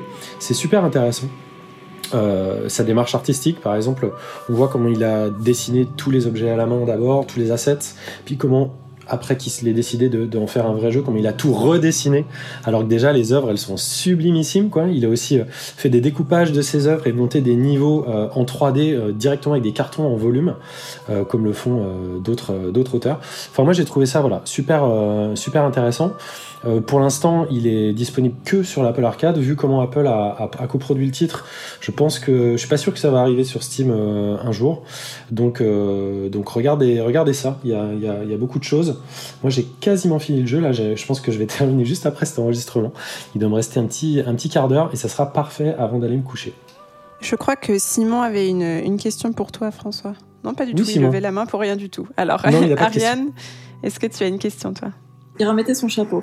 Euh, je voulais revenir sur la DA du jeu. En fait, quand, quand je vois les images, je pense beaucoup à Lewis Carroll et à Alice au Pays, euh, au pays des Merveilles. Et, euh, et, je retrouve beaucoup dans, dans ce que je vois, en fait, l'univers un petit peu euh, bah, de, bah, de Lewis Carroll, exactement, avec euh, des, par exemple, là, on voit une lune géante ou même le Baron Munchausen. Je sais pas si tu as vu ce film où il y a plein d'éléments, en fait, du rêve qui sont mélangés, qui sont réunis. Et, euh, et, et, du coup, c'est vraiment on, retrouve le confort qu'on a dans un rêve en fait où on est apaisé et on vole et on et on suit un peu l'énergie. Et je, vois ça là dans le jeu ça je trouve ça extrêmement agréable en fait. Si je voulais être un petit peu cru je dirais d'ailleurs que c'est très apaisant mais c'est pas chiant. C'est à dire que euh, c'est vraiment oui bah c'est propre à un monde onirique hein. il y a des choses qui sont euh, géantes parfois qui n'ont qui n'ont pas de sens.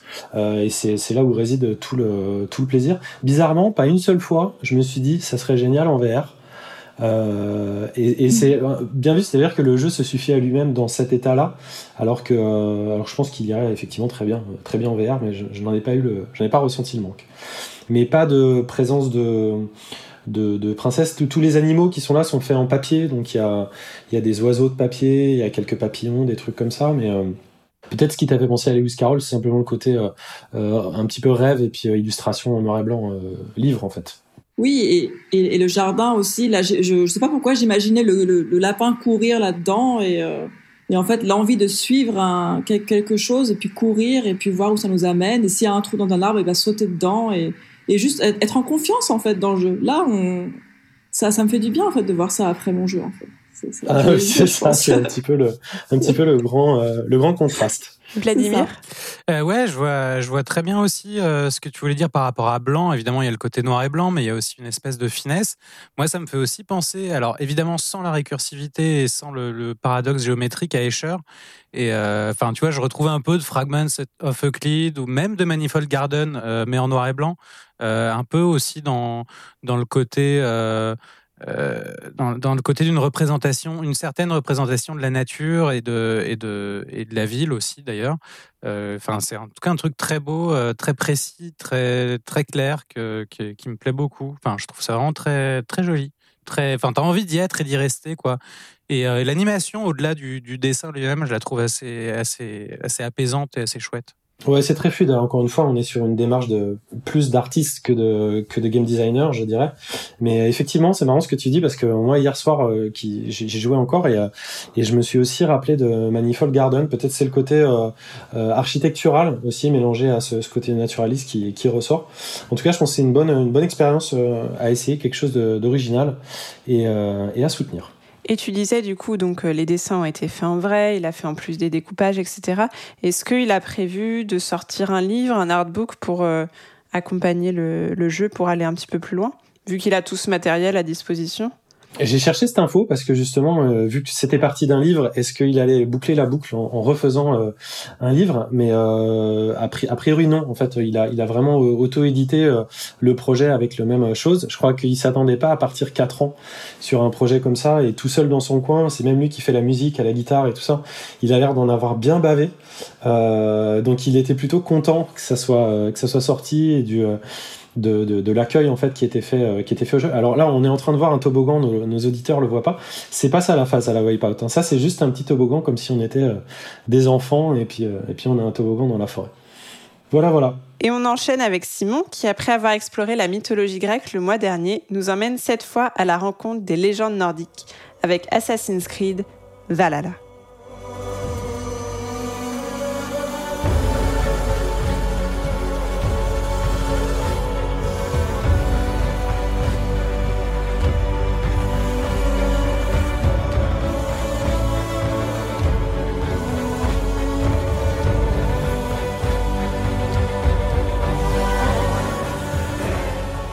Nos auditeurs les plus fidèles se rappellent qu'on parlait d'Assassin's Creed dans la Pléiade avec l'épisode Origine en novembre 2017 et que j'avais adoré le jeu entre autres pour la proposition de monde ouvert dans le désert égyptien. Depuis, j'ai délibérément zappé Odyssey, la mouture de 2018 car euh, bah, je veux plus tout simplement jouer aux Assassin's Creed qui n'ont pas au moins deux ans d'âge, au moins deux ans d'écart parce que euh, j'ai vécu et je pense que vous êtes plusieurs à l'avoir vécu aussi, les désastres qu'étaient Unity et Syndicate à l'époque. Ceux qui ont joué à ces jeux savent à quel point on peut tomber très très très bas. Ça tombe bien puisque notre cru 2020 est un deux ans d'âge. Euh, je parle bien sûr de l'épisode nordique, le bien nommé Valhalla, comme dirait Vlad. Vlad, tu peux m'aider sur le Valhalla parce que tu, c'est toi le, responsable des, accents ici. Non, démerde-toi, il euh, n'y a pas de.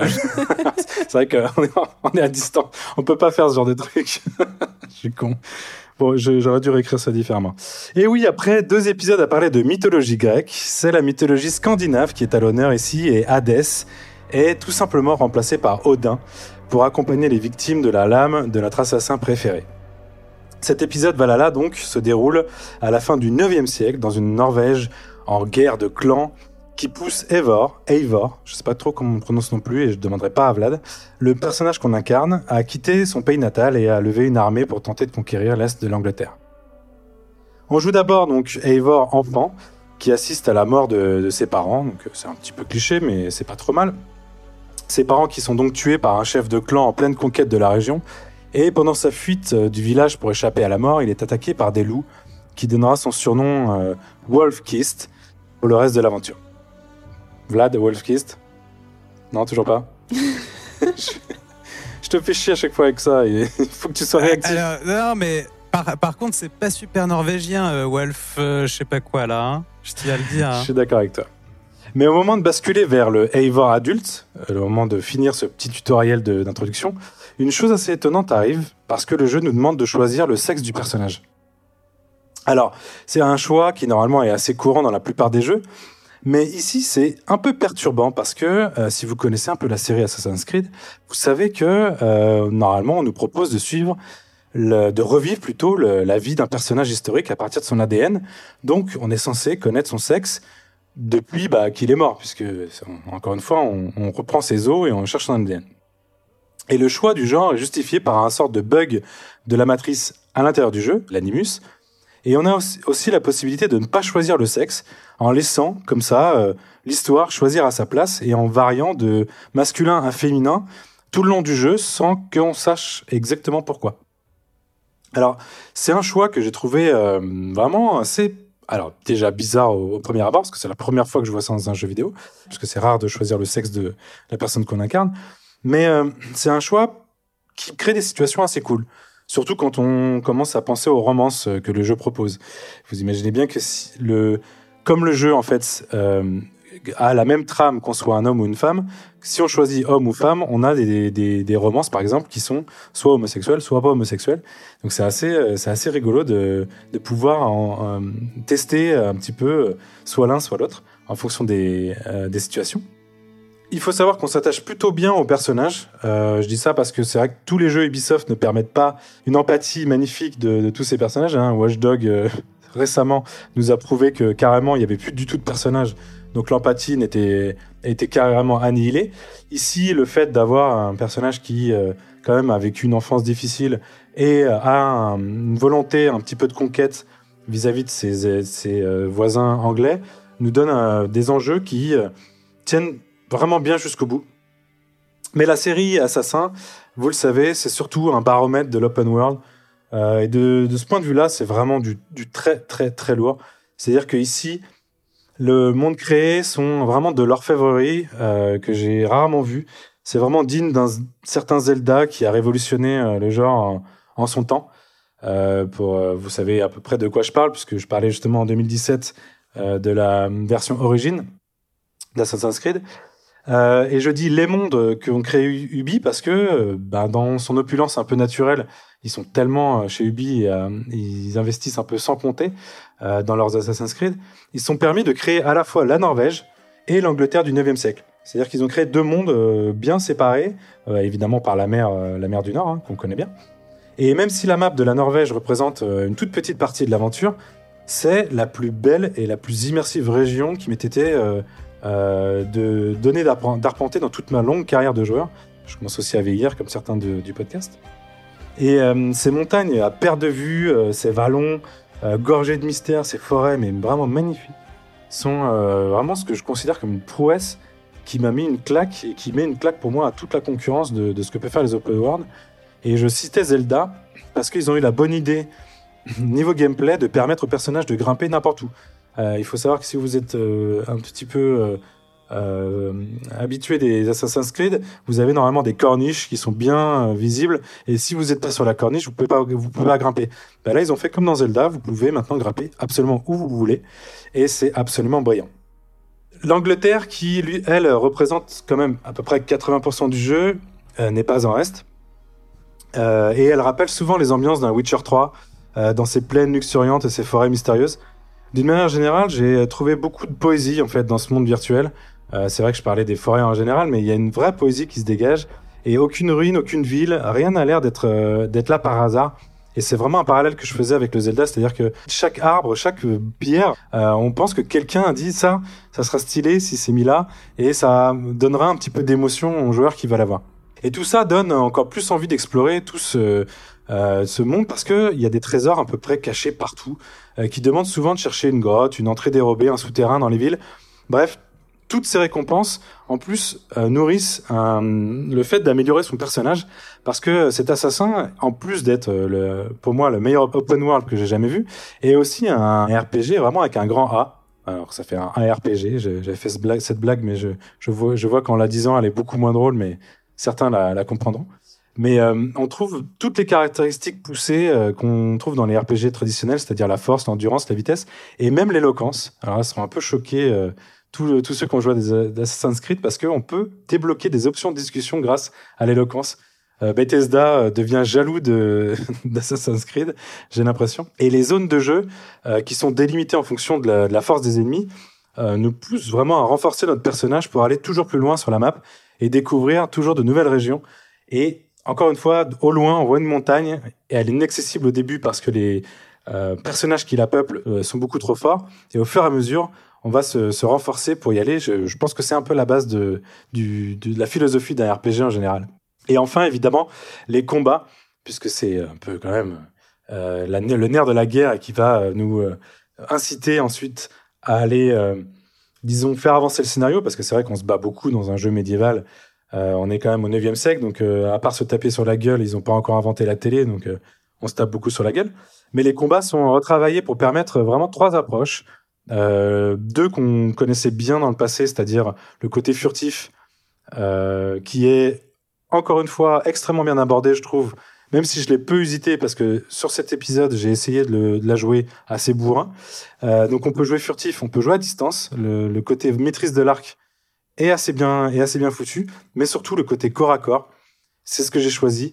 Euh, et on a un arbre de compétences hyper touffu et modelable à souhait, c'est-à-dire qu'on peut façonner quasiment à, la virgule son personnage dans des combats qui rappellent. Et là, euh, mon cher François, tu vas pouvoir m'interpeller parce que c'est vraiment du Dark Soul.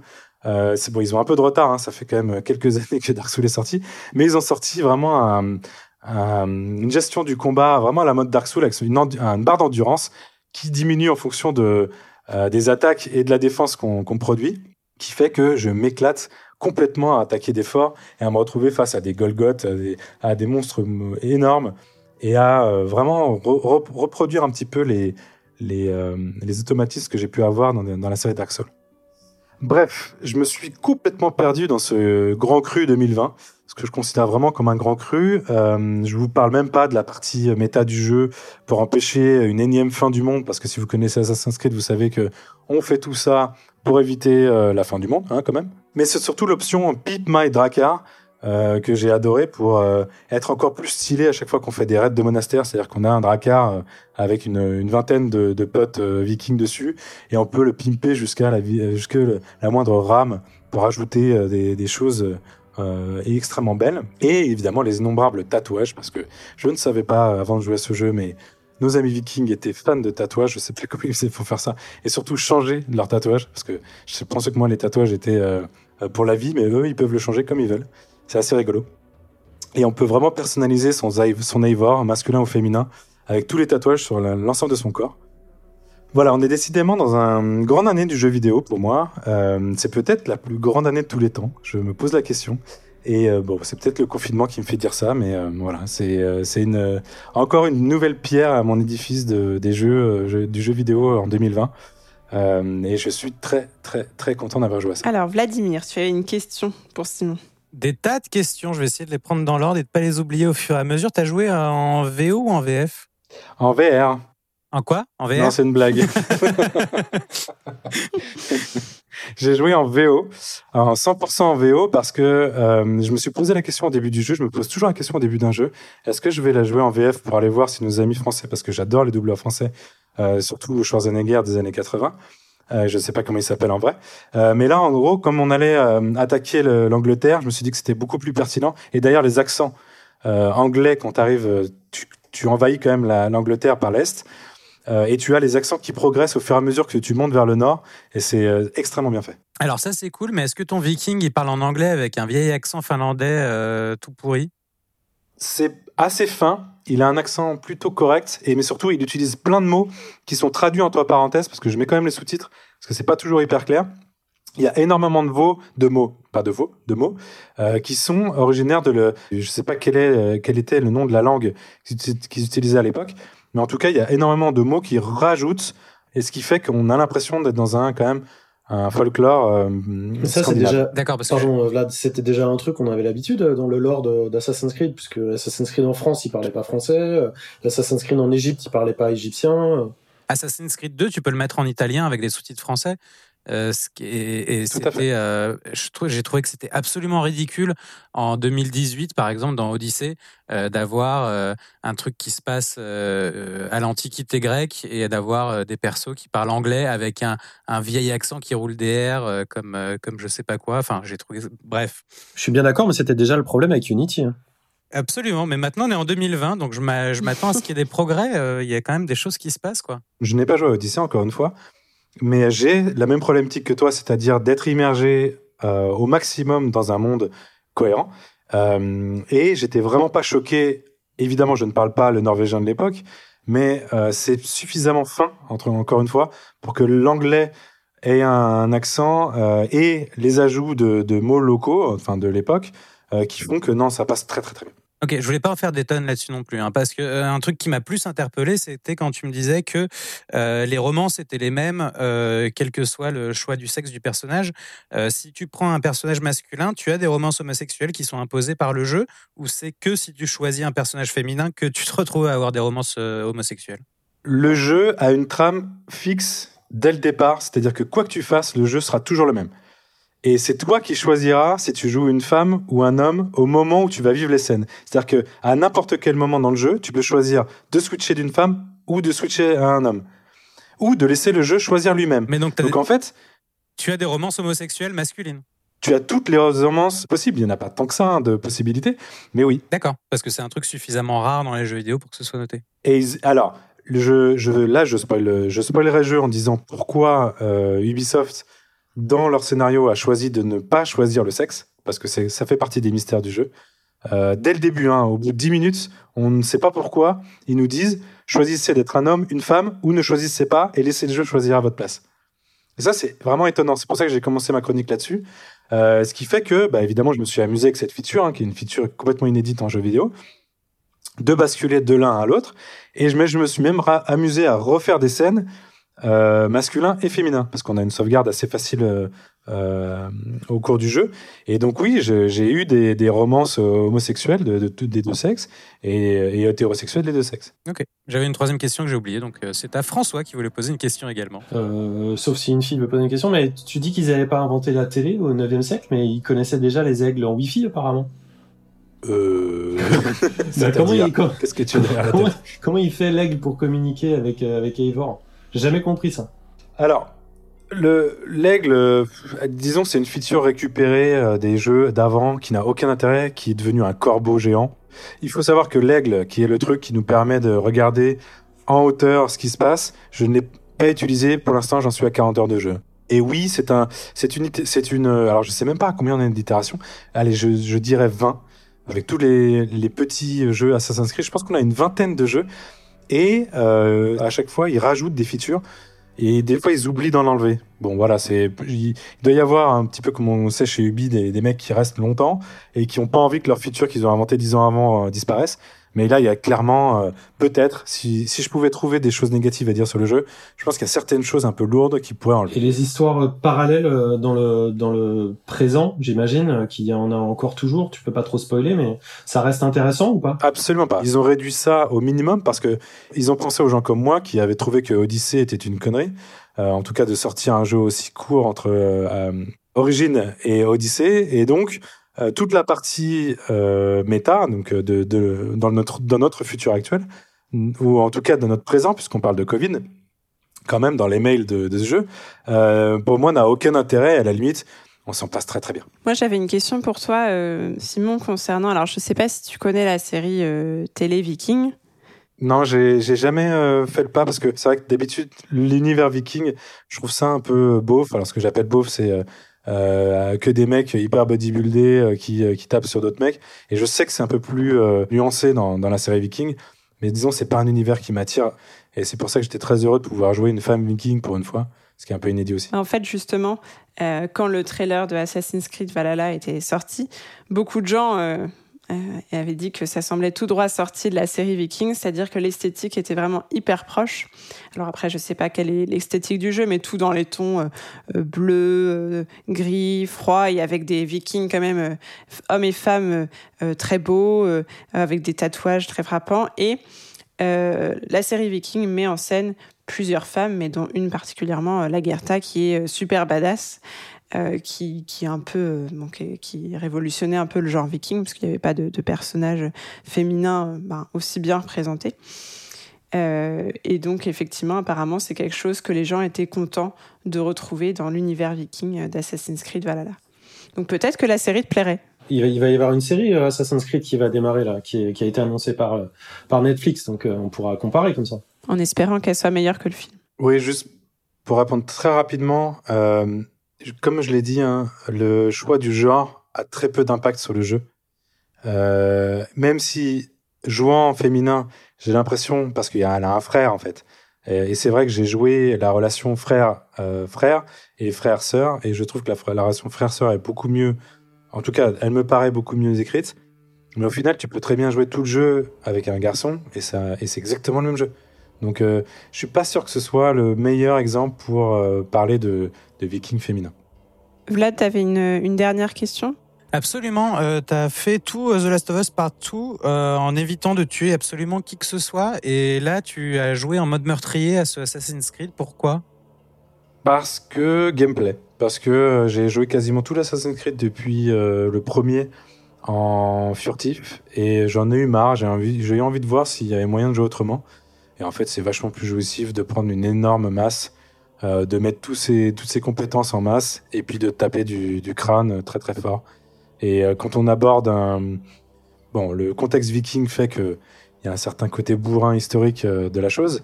Et ils ont quand même rajouté, euh, je, je, fais une petite parenthèse, hein, on peut très bien jouer tout le jeu en furtif et ça marche très bien. Mais j'ai pas voulu faire ça. Mais où est passé le je ne tuerai plus jamais d'être humain dans un jeu vidéo Eh ben, ça s'est arrêté à ce jeu. et je suis de redevenu un, un, comment un génocidaire, un génocidaire d'anglais, comme l'était mon grand-père euh, qui détestait les Anglais. Et finalement, c'est peut-être là la force d'Assassin's Creed Valhalla, c'est d'avoir fait retomber euh, Simon dans ses vieux travers. mon grand-père serait très très fier de moi de tuer tous ces Anglais. Les Anglais sont pas revêches, hein, parce que le jeu cartonne en Angleterre. Hein. C'est un, des, des, titres les plus vendus en ce moment. Alors oui, euh, très intéressant sur l'histoire euh, des Anglo-Saxons, des Anglo-Saxons, euh, de d'où vient toute. Je connaissais pas du tout. Je débarque complètement. Je sais même pas pourquoi on disait anglo-saxon. Voilà. Eh ben la série Viking vous l'apprendra aussi. Voilà. Je fais la promo. Merci pour euh, ta concurrence de série, là, alors qu'on est en plein jeu vidéo. C'est juste un lien thématique. merci, Béné. Eh ben, merci beaucoup, euh, Simon, pour cette chronique épique. Et avant de continuer avec les, les, autres chroniques, petite parenthèse VR, petite bulle de réalité mixte avec François, mais aussi Simon. C'est l'heure du point VR.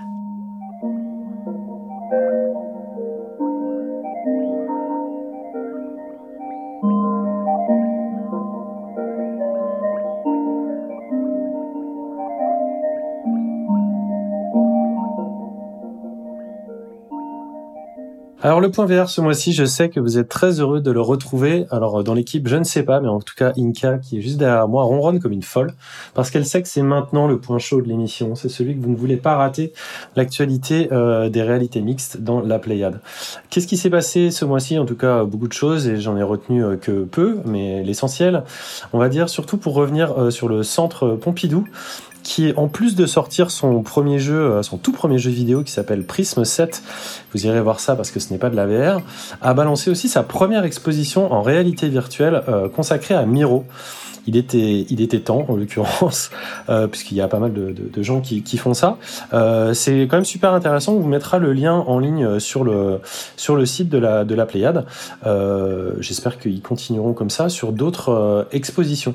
Dans le sujet des devices un petit peu les plus débiles ou les plus loufoques ou les plus bizarres que peut nous apporter le jeu vidéo euh, de temps en temps, et toute machine confondue, hein, c'est pas réservé à, à, aux réalités mixtes. Euh, Dixit, la super machine à tricoter euh, qu'on avait eu euh, via Nintendo, les gens passent, c'est des meilleurs.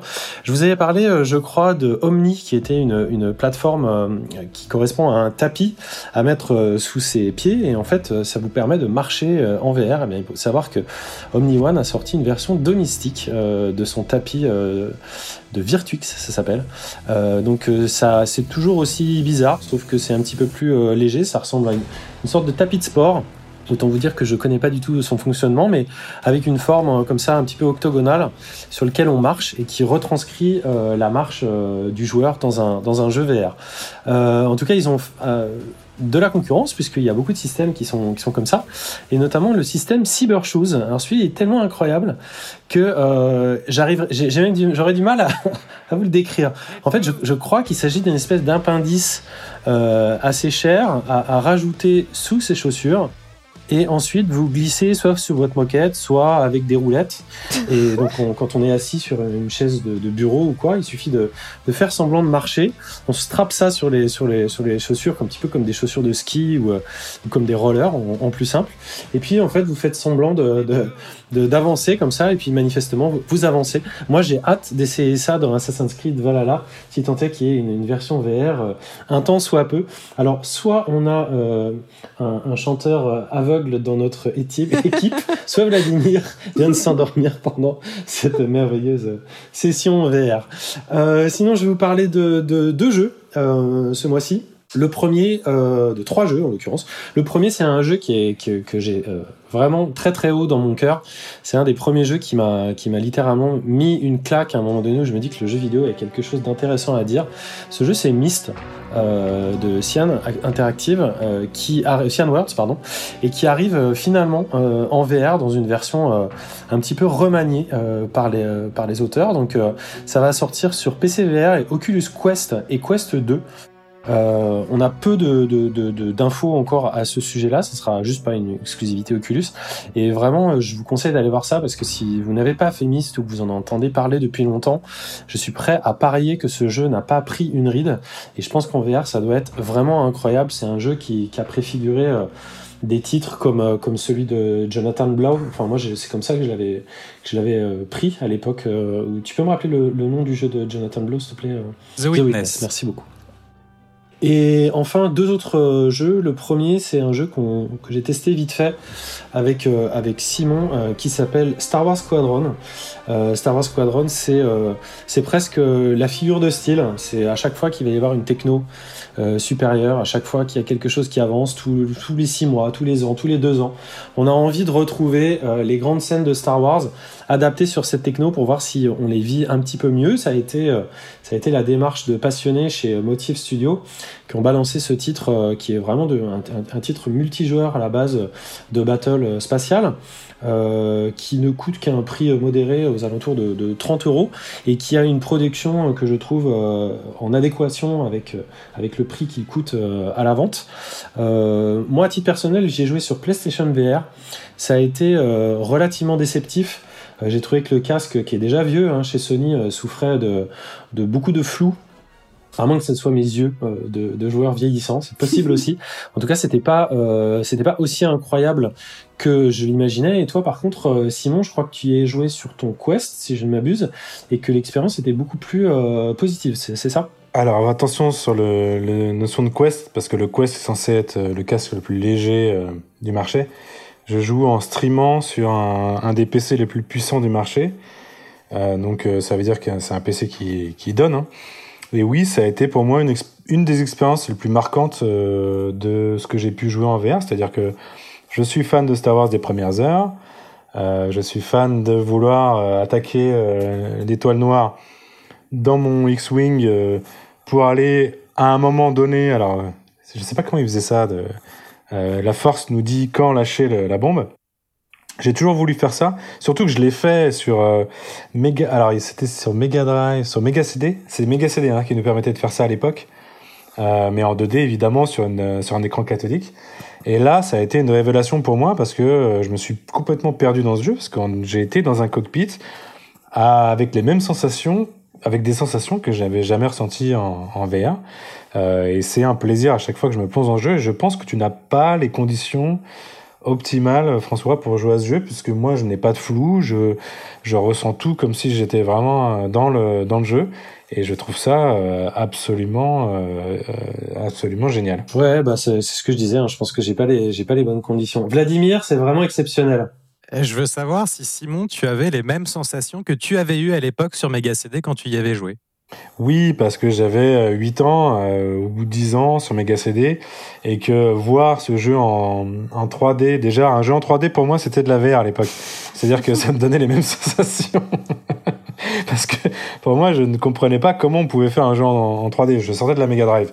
Et oui, oui, non, mais c'est encore une fois, c'est des. On parle de palier, on parle de, de le wow effect là, dont on parle beaucoup moins aujourd'hui parce que les générations de, de consoles et de PC euh, se ressemblent toutes les unes par rapport aux autres, mais Squadron, Squadrons est un, un wow effect euh, vis-à-vis des expériences que j'ai pu avoir dans le jeu vidéo ces, ces 20 dernières années. Alors le truc qui est très cool, hein, c'est que ça a été quand même fait par des, des passionnés. Ça sent, euh, ça sent vraiment dès le début. Hein, c'est toujours à chaque fois qu'on touche à cette licence, faut que ça soit, soit nickel chrome, mais c'est quand même un petit peu le cas. Euh, un autre truc aussi qui était vraiment très plaisant, c'est que on, a joué en team avec Simon, alors qu'on est sur des systèmes qui sont complètement différents et ça marche très très bien. Euh, moi, ça m'a fait quand même plaisir, même si au départ je pensais jouer que avec Simon, et on s'est retrouvé dans une team avec des Américains qui étaient, euh, soit dit en passant, vraiment très très gentils et qui nous ont qui nous ont bordé euh, jusqu'à pour pour gagner différentes différentes parties. Mais le fait d'avoir du, du, cross du cross game comme ça, c'est vraiment très très chouette. L'autre jeu sur lequel je voulais revenir, c'est un jeu qui s'appelle Inner Def.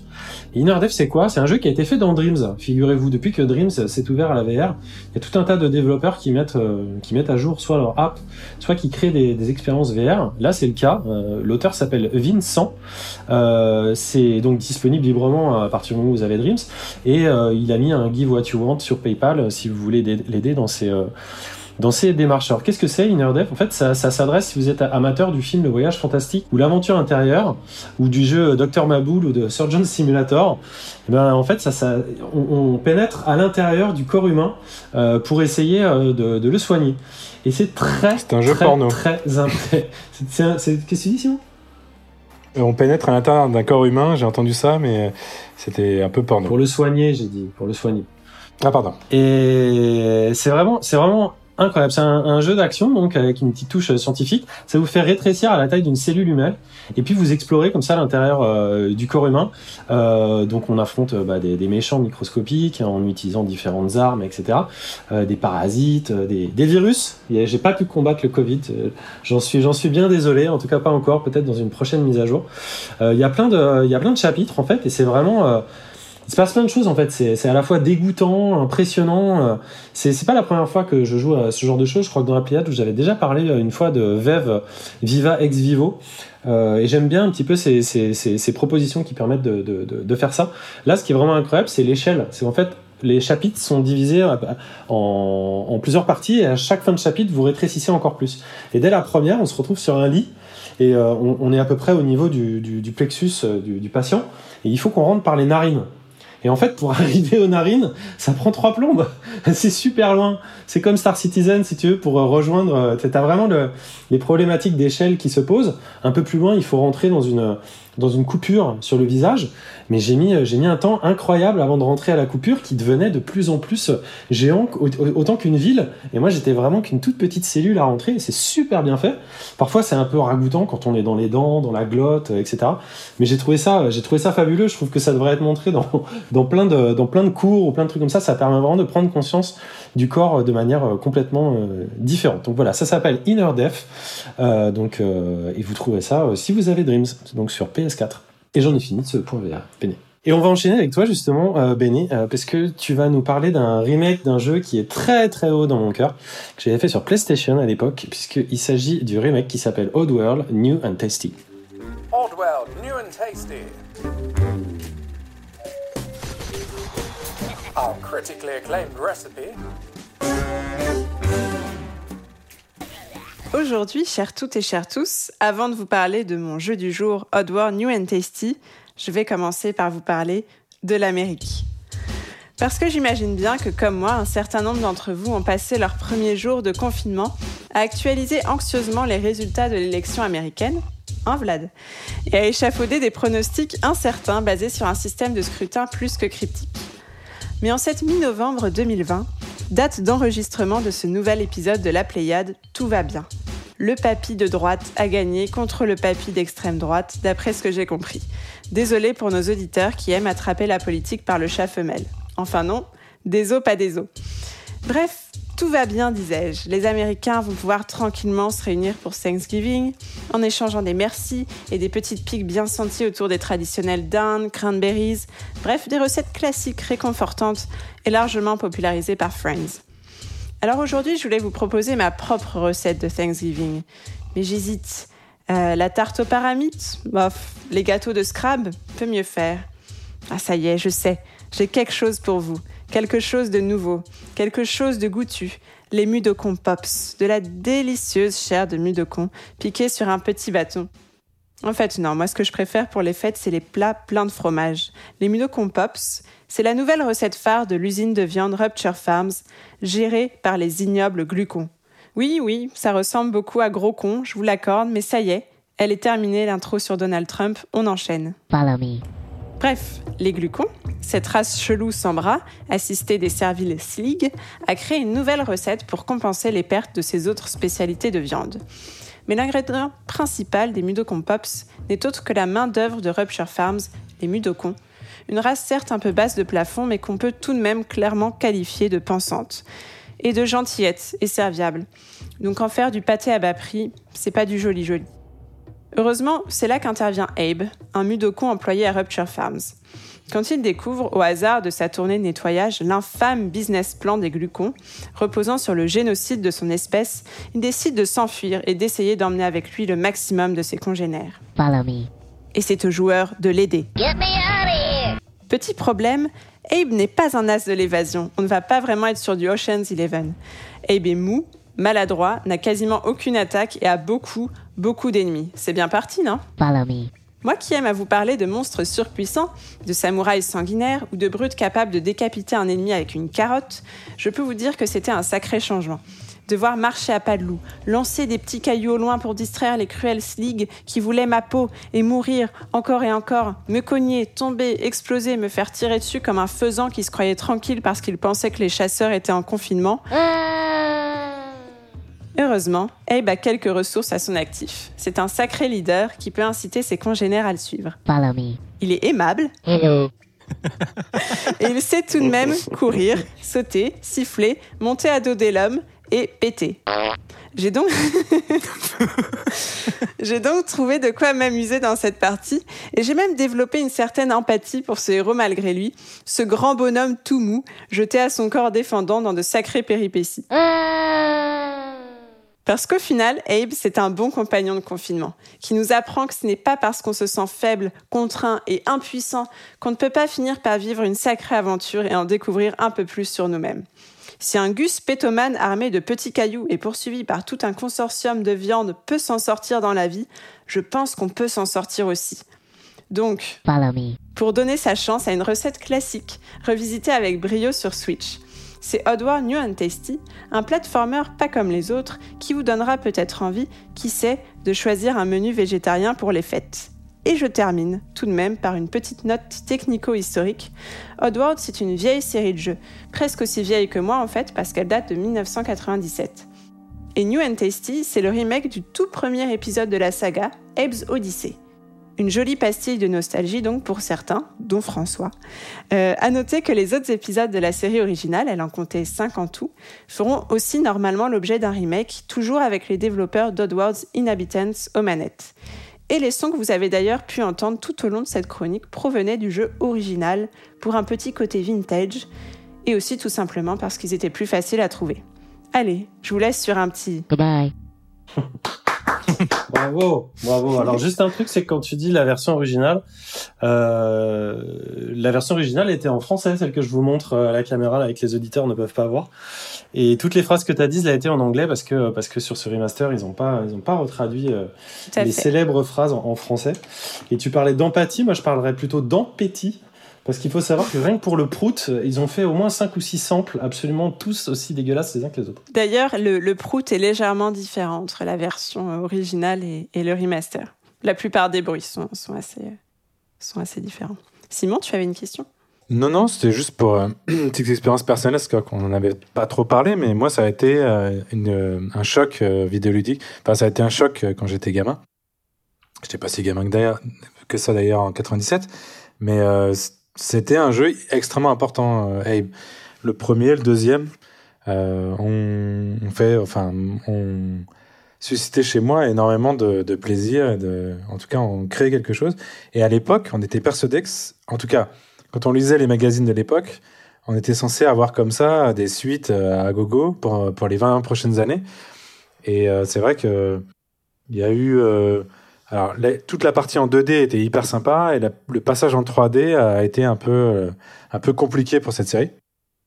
Et aujourd'hui, je sais pas si c'était ta conclusion, mais ils comptent reprendre l'univers pour faire des nouveaux jeux euh, sur la next gen, donc la gen PS5, euh, Xbox Series X, et continuer leur aventure. c'est un couple hein, qui, qui est à l'origine de cette, de cette série. Et donc on va sûrement avoir des nouveaux jeux Abe.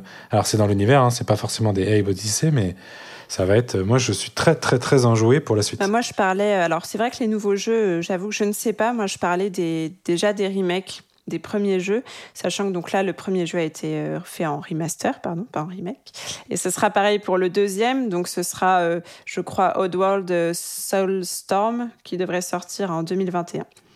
Et je vais enchaîner avec Vladimir, qui avait une autre question. Euh, oui, oui, moi, pareil, hein, ça avait été euh, un truc euh, quand, quand c'était arrivé qui m'avait totalement fasciné par, par ce que c'était, par la façon que ça avait de montrer un univers, de créer un univers, de raconter une histoire et, et même sur le ton que, que ça pouvait prendre. Et effectivement, moi, sur les dernières conférences PlayStation sur sur la, la, next gen et la PS5, euh, les, futurs, euh, les futurs euh, Abe à venir étaient le seul truc qui m'a, enfin pas le seul truc, mais ce qui m'a le plus donné envie, en tout cas de ce que j'en ai vu pour l'instant, mis à part Horizon, dont on n'a pas d'horizon quoi. Bah, J'avoue que de, mon côté, c'était une découverte Oddworld parce que j'ai pas joué aux vieilles versions, parce que j'étais un peu petite et que j'avais pas de console quand j'étais petite. Voilà. Donc c'est assez cool. Je, non, tu étais un nourrisson. Tu étais un nourrisson à ce moment-là. je, je, trouve que ça jette un, un pont entre les générations. C'est plutôt chouette. François, je crois que tu avais un truc à dire aussi. Non, juste que je suis hyper d'accord avec euh, Vladimir et que je pense que euh, c'est lié à la, DA, je pense, parce que la, DA il y a 23 ans était hallucinante et la DA en 2020 euh, du prochain Oddworld était hallucinante et quand elle est passée, elle a été présentée à l'E3, ça a mis tout le monde d'accord. Donc même pour un jeu de plateforme en 2D qui va être la suite d'ailleurs de, de New and Testy, bah, ça a fait tomber des mâchoires et tout le monde ne peut que qu'avoir hâte de jouer à ce, titre. Si je puis me permettre, à l'époque, euh, Rick et Morty n'existait pas et c'était un monde, c'était un monde extrêmement nihiliste, en tout cas extrêmement euh, dark du futur qu'on voyait euh, que normalement dans des productions très sérieuses cinématographiques. Et là, on nous proposait euh, parce que t'as pas tout parlé de toute l'ambiance du jeu, mais c'est d'une d'un pessimisme absolu.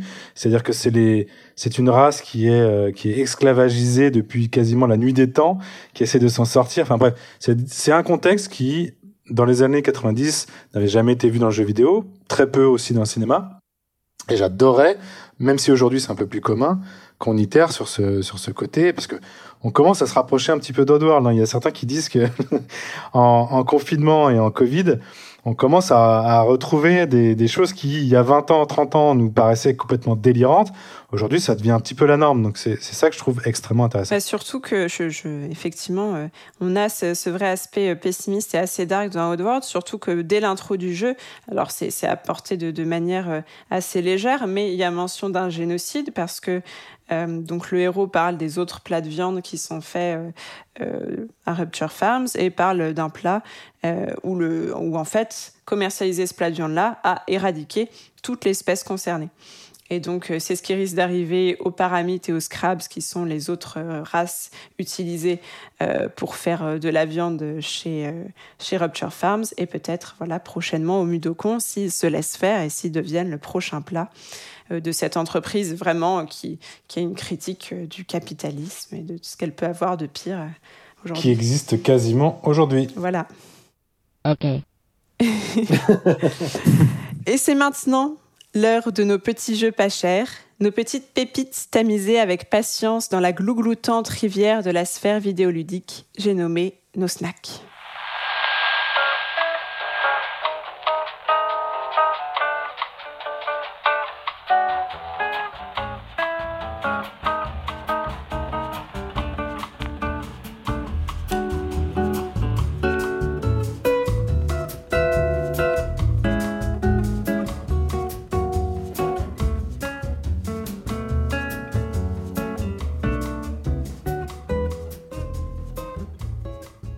Commencer par toi, Vlad, et tu vas nous parler un petit peu de pizza et bien d'autres choses.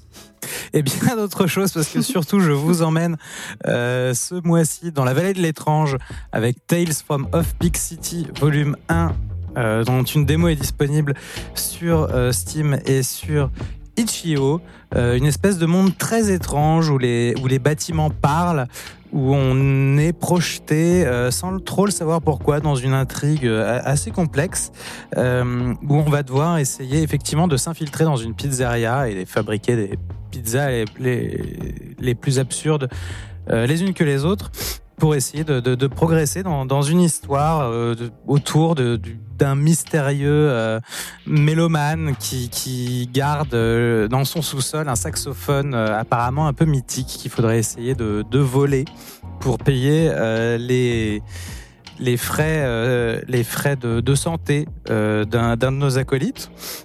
Alors une histoire très étrange où, euh, où tout est jazz, tout est jazz, c'est-à-dire que tous les sons environnants sont, sont jazz, euh, tous les personnages euh, du monde quand ils parlent, euh, ils parlent, c'est un instrument qui, qui, qui jam tout seul à chaque fois qu'il prononce une ligne de dialogue. Et, et c'est une espèce de, c'est un mélange entre un, point and click en vue à la première personne, un jeu de puzzle et un, jeu tout à fait narratif où il va falloir essayer de combiner des éléments qu'on va récolter, des pizzas qu'on va fabriquer parce qu'effectivement, puisqu'on est infiltré dans cette pizzeria, on va devoir essayer de fabriquer autant de pizzas qui chacune d'ailleurs sont des œuvres d'art, hein, tout à fait, puisqu'à chaque fois qu'on va rajouter un peu de, de, sauce sur la pâte de la pizza, et eh ben on va produire un son. Chaque fois qu'on va rajouter de la mozzarella, on va produire un autre son. À chaque fois qu'on va rajouter du salami, on va produire un autre son. À chaque fois qu'on va euh, rajouter de la viande de euh, de, euh, de flamant rose, par exemple, sur la pizza, ça va produire un autre son. À chaque fois qu'on va mettre un peu de matière grise synthétique sur sa pizza, ça va en produire un nouveau. Et tout ça va se combiner pour produire une, espèce de, de bande son qu'on va aller cuire dans un grand four pour aller essayer de la livrer dans un immeuble improbable, dans lequel on va après essayer de voler des choses et puis d'essayer de découvrir des mystères pendant qu'une une usine bizarre nous envoie des espèces de sbires qui vont essayer de nous empêcher de progresser euh, dans, dans, toute cette histoire. C'est une espèce de monde euh, complètement euh, complètement absurde, euh, vraiment vraiment très étrange dans, dans, dans une 3D euh, un peu un peu pété, mais incroyablement agréable à jouer. Et puis vraiment avec toute cette histoire de avec tout, vraiment autour de la musique et cette question de musique qui est, hyper prenante et, euh, très agréable à suivre. Et, euh, et puis voilà qui est, bien équilibré euh, qui, donne envie d'aller essayer de voir plus loin.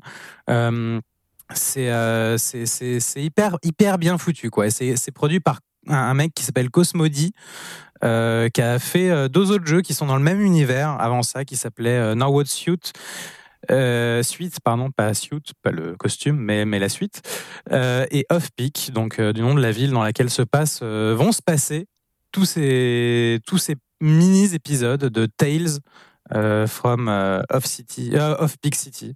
c'est vraiment, vraiment très bizarre. Moi, c'est mon, c'est mon snack de l'année personnellement, en tout cas dans, dans, les snacks que j'ai pu faire. c'est, vraiment un moment très étrange et très réussi entre entre un jazz expérimental, un, un, moment complètement sous extasie et, et des choses très très étranges à vivre, quoi.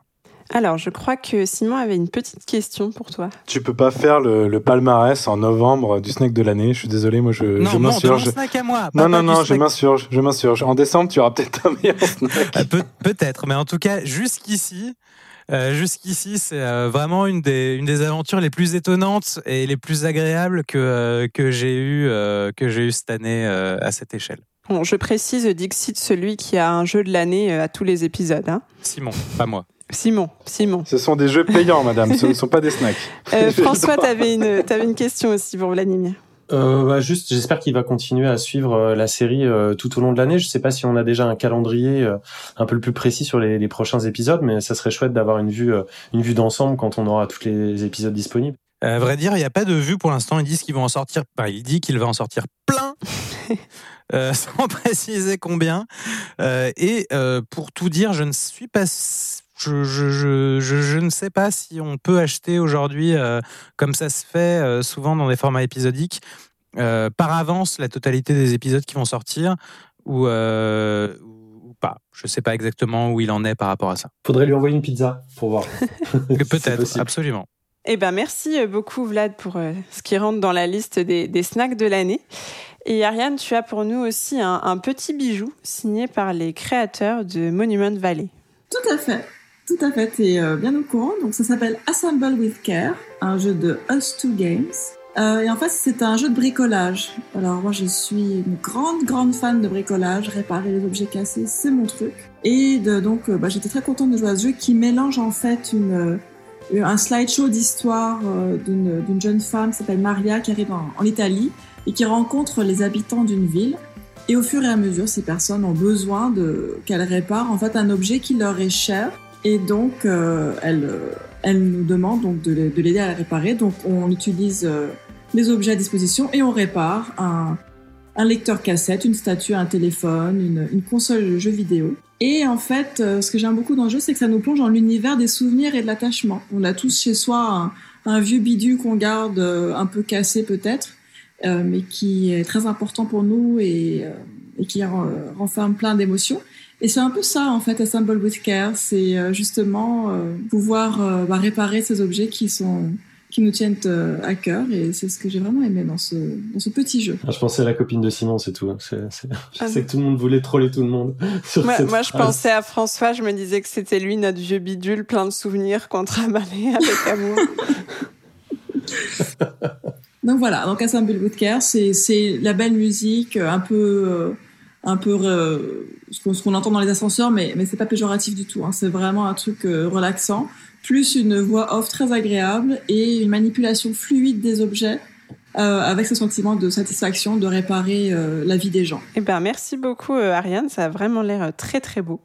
Et je me tourne maintenant vers François qui a non pas un, mais deux snacks dans sa valise aujourd'hui. Allez François, c'est à toi. Allez François, courage.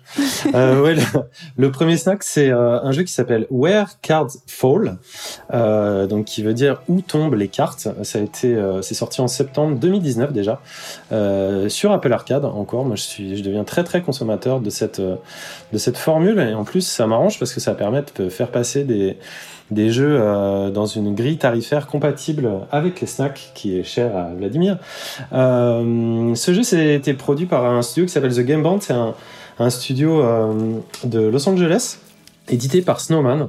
En fait, c'est une tranche de vie d'une personnage, une petite fille en 3D isométrique, dans laquelle on plonge dans un, quartier de banlieue assez assez barge, assez vrillé, assez assez surréaliste.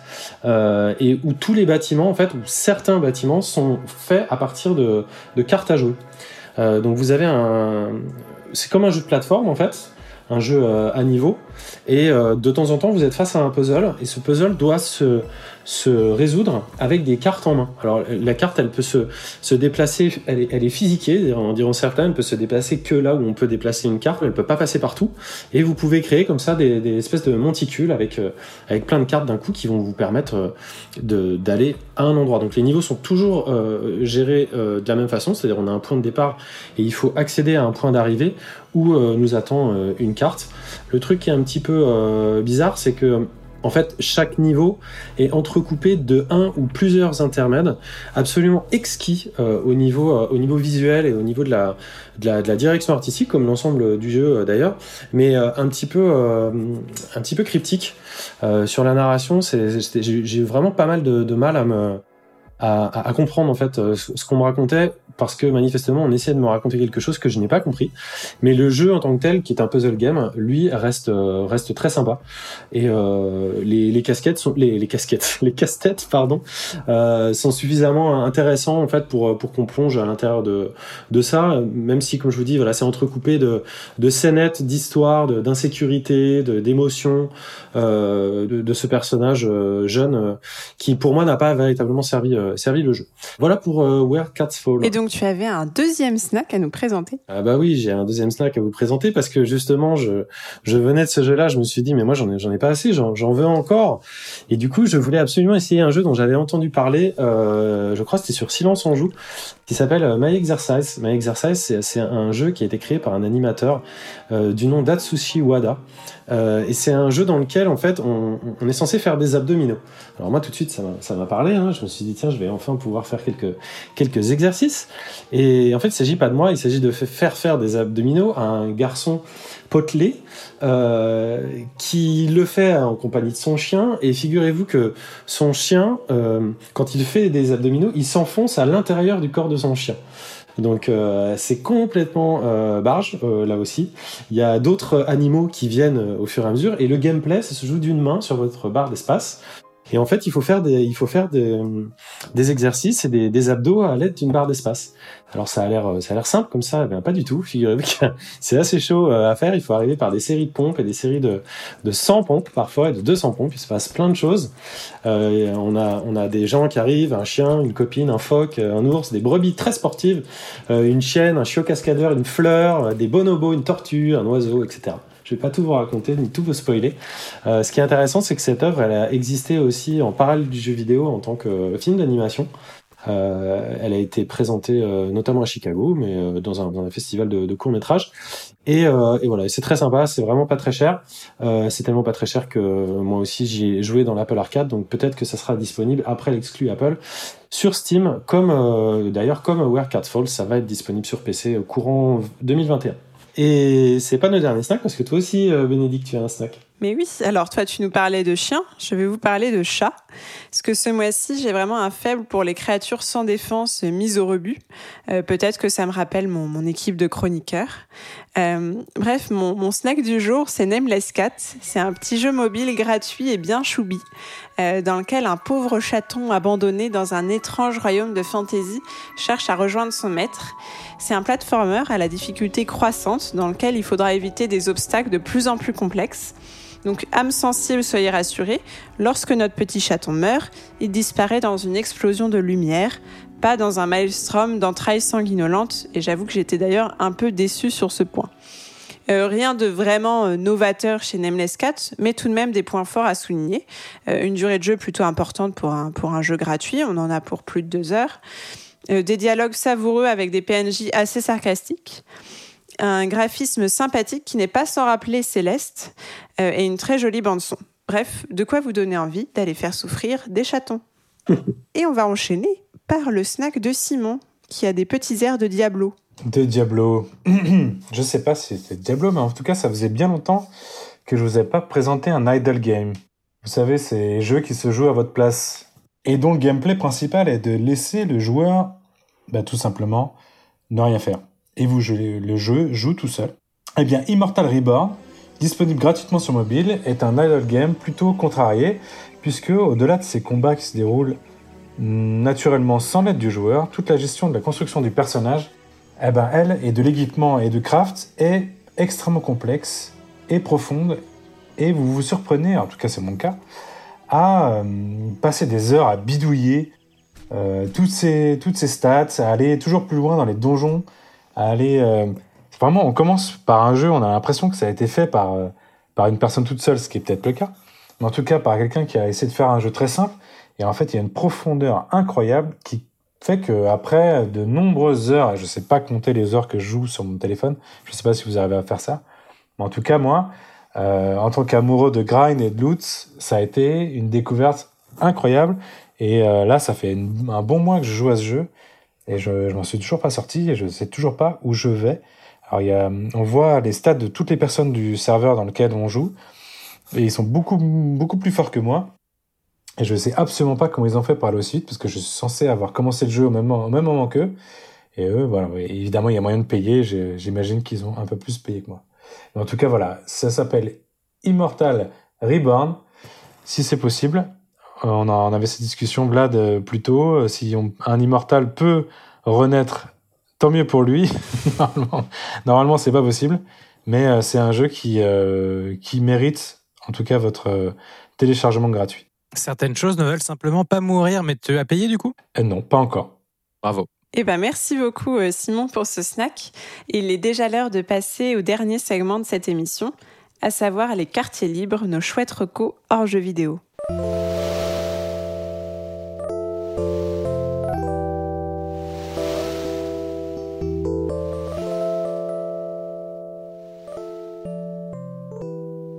Et on va entamer ce, donc ce dernier segment de l'émission avec la reco littéraire de François. Oui, littéraire en fait pas tout à fait parce que euh, je voulais vous parler avant tout euh, d'un magazine Immersion numéro 5 en l'occurrence sur le thème de l'argent dont on vous avait déjà fait la présentation dans des épisodes euh, précédents. C'est une revue qu'on soutient malgré euh, sa production euh, un petit peu particulière. C'est une revue très très intéressante, magnifiquement euh, et comment on dit écrénée, j'allais dire avec un magnifique écrin. et ils ont ils ont bien galéré là ces derniers mois à cause du à cause du Covid. Ils sortent enfin leur nouveau numéro et, et donc c'est disponible. Vous pouvez aller voir ça sur nos réseaux sociaux ou encore mieux sur leur site à eux. ça leur fera très plaisir et nous aussi parce qu'il y a des papiers super intéressants dedans.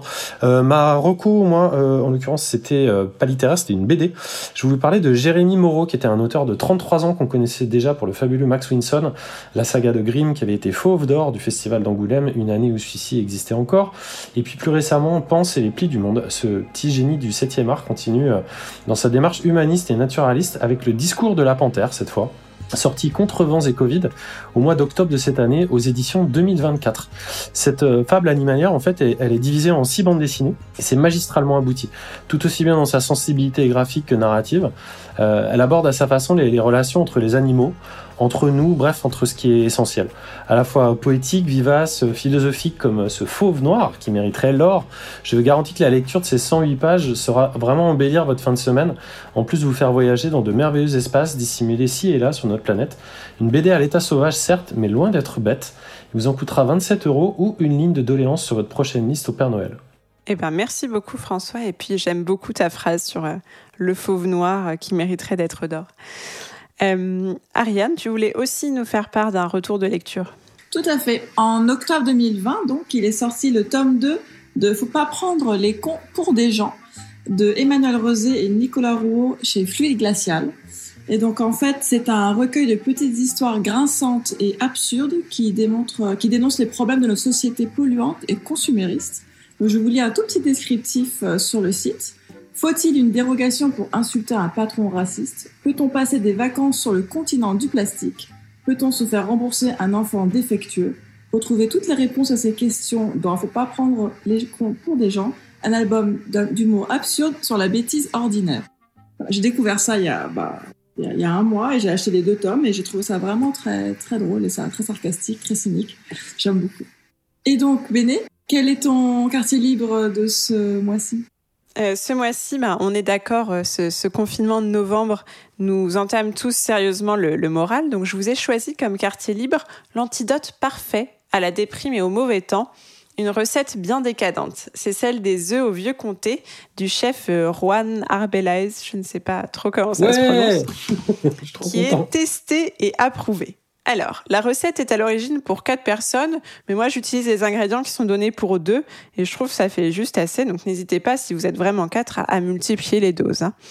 À moins d'avoir un petit appétit ou l'envie étrange de conserver un bikini body en hiver, ce qui n'a aucun sens d'ailleurs même en été puisque nous serons confinés pour l'éternité.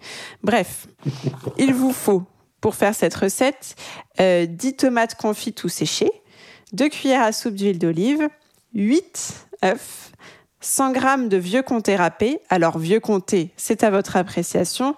Peut-être que vous ne voudrez pas utiliser du 36 mois pour être fondu, mais prenez au moins du 24, je dirais. Euh, une pincée d'origan frais, 4 tours de moulin à poivre, une pincée de piment d'Espelette, 10 croutons de pain et une botte de ciboulettes. Alors, c'est assez rapide à faire. Hein. Vous préchauffez le four à 180 degrés. Dans un plat qui va au four, vous mettez les tomates confites avec un filet d'huile d'olive. Alors souvent, les tomates, elles peuvent être déjà euh, conservées dans l'huile, donc n'en rajoutez pas si c'est le cas. Cassez les œufs en séparant les blancs des jaunes, en essayant vraiment de ne pas percer les jaunes, c'est important. Réservez les jaunes dans un bol. Mettez les blancs d'œufs dans le plat avec les tomates. Râpez le comté dessus. Parsemez le tout d'origan, de poivre et de piment d'Espelette. Vous enfournez pour 10 minutes, le temps que les blancs soient complètement cuits, parce qu'on n'aime pas cette euh, consistance un peu dégueu des blancs pas cuits, et que le comté est légèrement gratiné. Ensuite, vous sortez le plat du four, vous disposez les jaunes d'œufs sur les blancs cuits et vous remettez 2 minutes au four. Vous ressortez, vous ajoutez des croutons et de la ciboulette ciselée pour finir et là, mes amis, on s'en met plein la panse et on se prépare pour la raclette du lendemain. Voilà. et on va terminer avec toi, Simon, et encore une fois, une reco musicale. Euh, oui, c'est difficile de passer après toi là. Hein. Parce qu'en plus, je suis franc-comtois, donc euh, j'ai eu beaucoup d'émotions. Ah, je t'ai vu pleurer. Je t'ai vu pleurer. Non, j'ai pleuré plusieurs fois d'affilée, donc je, me remets. Mais euh, j'ai un tips pour toi, si tu veux, Simon. Commence par mes amis. Mes amis, avec quel accent? Parce que je vais faire plein d'accents. Mais bon, non, je vais en plus, je vais parler d'un truc un peu triste personnel parce que personnellement, parce que je parle d'un groupe vraiment très, très, très sous-coté, euh, The Nix, The Nix, euh, qui fait vraiment partie de ces groupes euh, à 5000 écoutes mensuelles sur Spotify, qui me dépriment complètement vis-à-vis de leur qualité, mais qui sont tellement loin de mériter ce que alors ce groupe, qui n'est pas vraiment un groupe, mais qui est fraîchement créé de l'ex-membre de Franz Ferdinand, que vous connaissez sûrement Franz Ferdinand parce que eux ils sont connus, mais c'est Nick McCarthy euh, qui a voulu faire un studio d'enregistrement monté en mode auberge espagnole euh, dans l'est de Londres, euh, où tous les musiciens peuvent passer à l'heure du jour, de la nuit, un peu comme ils, veulent, pour faire soit un bœuf, soit enregistrer, soit faire la fête, picoler, enfin bref. Il a fait ça depuis à peu près un an, et d'ailleurs c'est extrêmement compatible avec le confinement, hein. ou pas si on suit vraiment les règles strictes du confinement, mais en tout cas, il a créé un lieu confiné euh, à l'instant T. Et l'album Sausage, euh, Sausage Studio Sessions est le fruit des enregistrements qu'il a pu faire avec tous les invités qui sont passés le voir au moment où euh, il avait mis à, disposition. Je pense que ces studios existent encore. Et donc chaque composition est, est alors extrêmement teinté dub et reggae, donc il faut pas être allergique au dub et au reggae. Mais si on écoute bien les douze chansons de l'album, on trouve des influences beaucoup plus diverses euh, qui tendent toujours vers l'électro, puisque l'électro aujourd'hui est partout. Il faudra que ah, j'arrête de le dire dans mes chroniques, puisque l'électro maintenant c'est la base, mais aussi des sons euh, plus années 60, euh, très rétro qui nous envoûtent, en tout cas qui m'ont envoûté. Et cet album, je l'écoute encore et je l'écouterai encore longtemps. Euh, surtout euh, pour se réchauffer aux portes euh, de l'hiver qui s'approche à grands pas. Eh bien, merci Simon pour cette recette qui fait un parfait complément de réconfort. et nous arrivons déjà à la fin de cette émission. Donc avant de se quitter et de vous laisser aller tester une nouvelle recette de pâtes ou racheter du PQ, c'est l'heure des traditionnels remerciements. À la super team de la Pléiade, tout d'abord, toujours au top. Merci donc à nos super chroniqueurs, Ariane, Vladimir, merci Benet, Simon et François, et à notre Master Chief Thibaut. Merci aussi à Seb22 pour notre petite capsule MO5 et à Calden pour son aide sur la communication et le site de la Pléiade. Merci aussi à Stéphanie Bariche d'avoir répondu aux questions de Vlad. Vous pourrez euh, retrouver son interview complète donc en vidéo sur notre chaîne YouTube et en audio dans votre fil de podcast. Petit coucou enfin à Aurélie qui n'a malheureusement pas pu être des nôtres aujourd'hui. Ouais, bisous Aurélie. Euh, on l'embrasse et j'ai été très heureuse de vous présenter cette euh, deuxième émission de Confinade. On espère très fort qu'il n'y en aura pas d'autres. On vous dit au prochain épisode pour de nouvelles aventures et d'ici là, n'oubliez pas de nous suivre sur les réseaux sociaux, Twitter, Facebook, Instagram, Discord, on est partout. D'ailleurs, vous pourrez retrouver sur Discord et sur notre site les mises à jour sur nos streams que nous avons maintenant officiellement lancés et qui sont de plus en plus nombreux. Et si vous aimez nous entendre déblatérer chaque mois, n'hésitez pas à nous laisser de chaleureuses petites étoiles sur votre appli de podcast favorite. Ça nous fera très plaisir. Merci enfin à vous, chers auditeurs, et on va se quitter sur un titre de la bande-son de Fragile, Bohu, qui veut dire pluie en mongol, par Rocket Bay. On se retrouve bientôt dans vos oreilles et dans nos cœurs. Ciao. Bye. Ciao. À bientôt. Ciao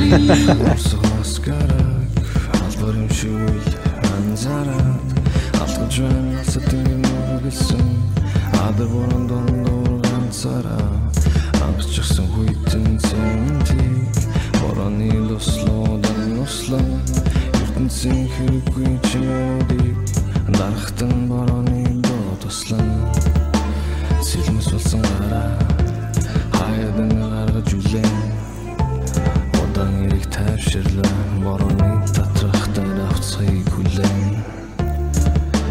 Сэлмэс болсон гараа Хаядан гаргаж үлэн Удаан эрэг тайвширлаа Борооны татрахтай авцгийг So.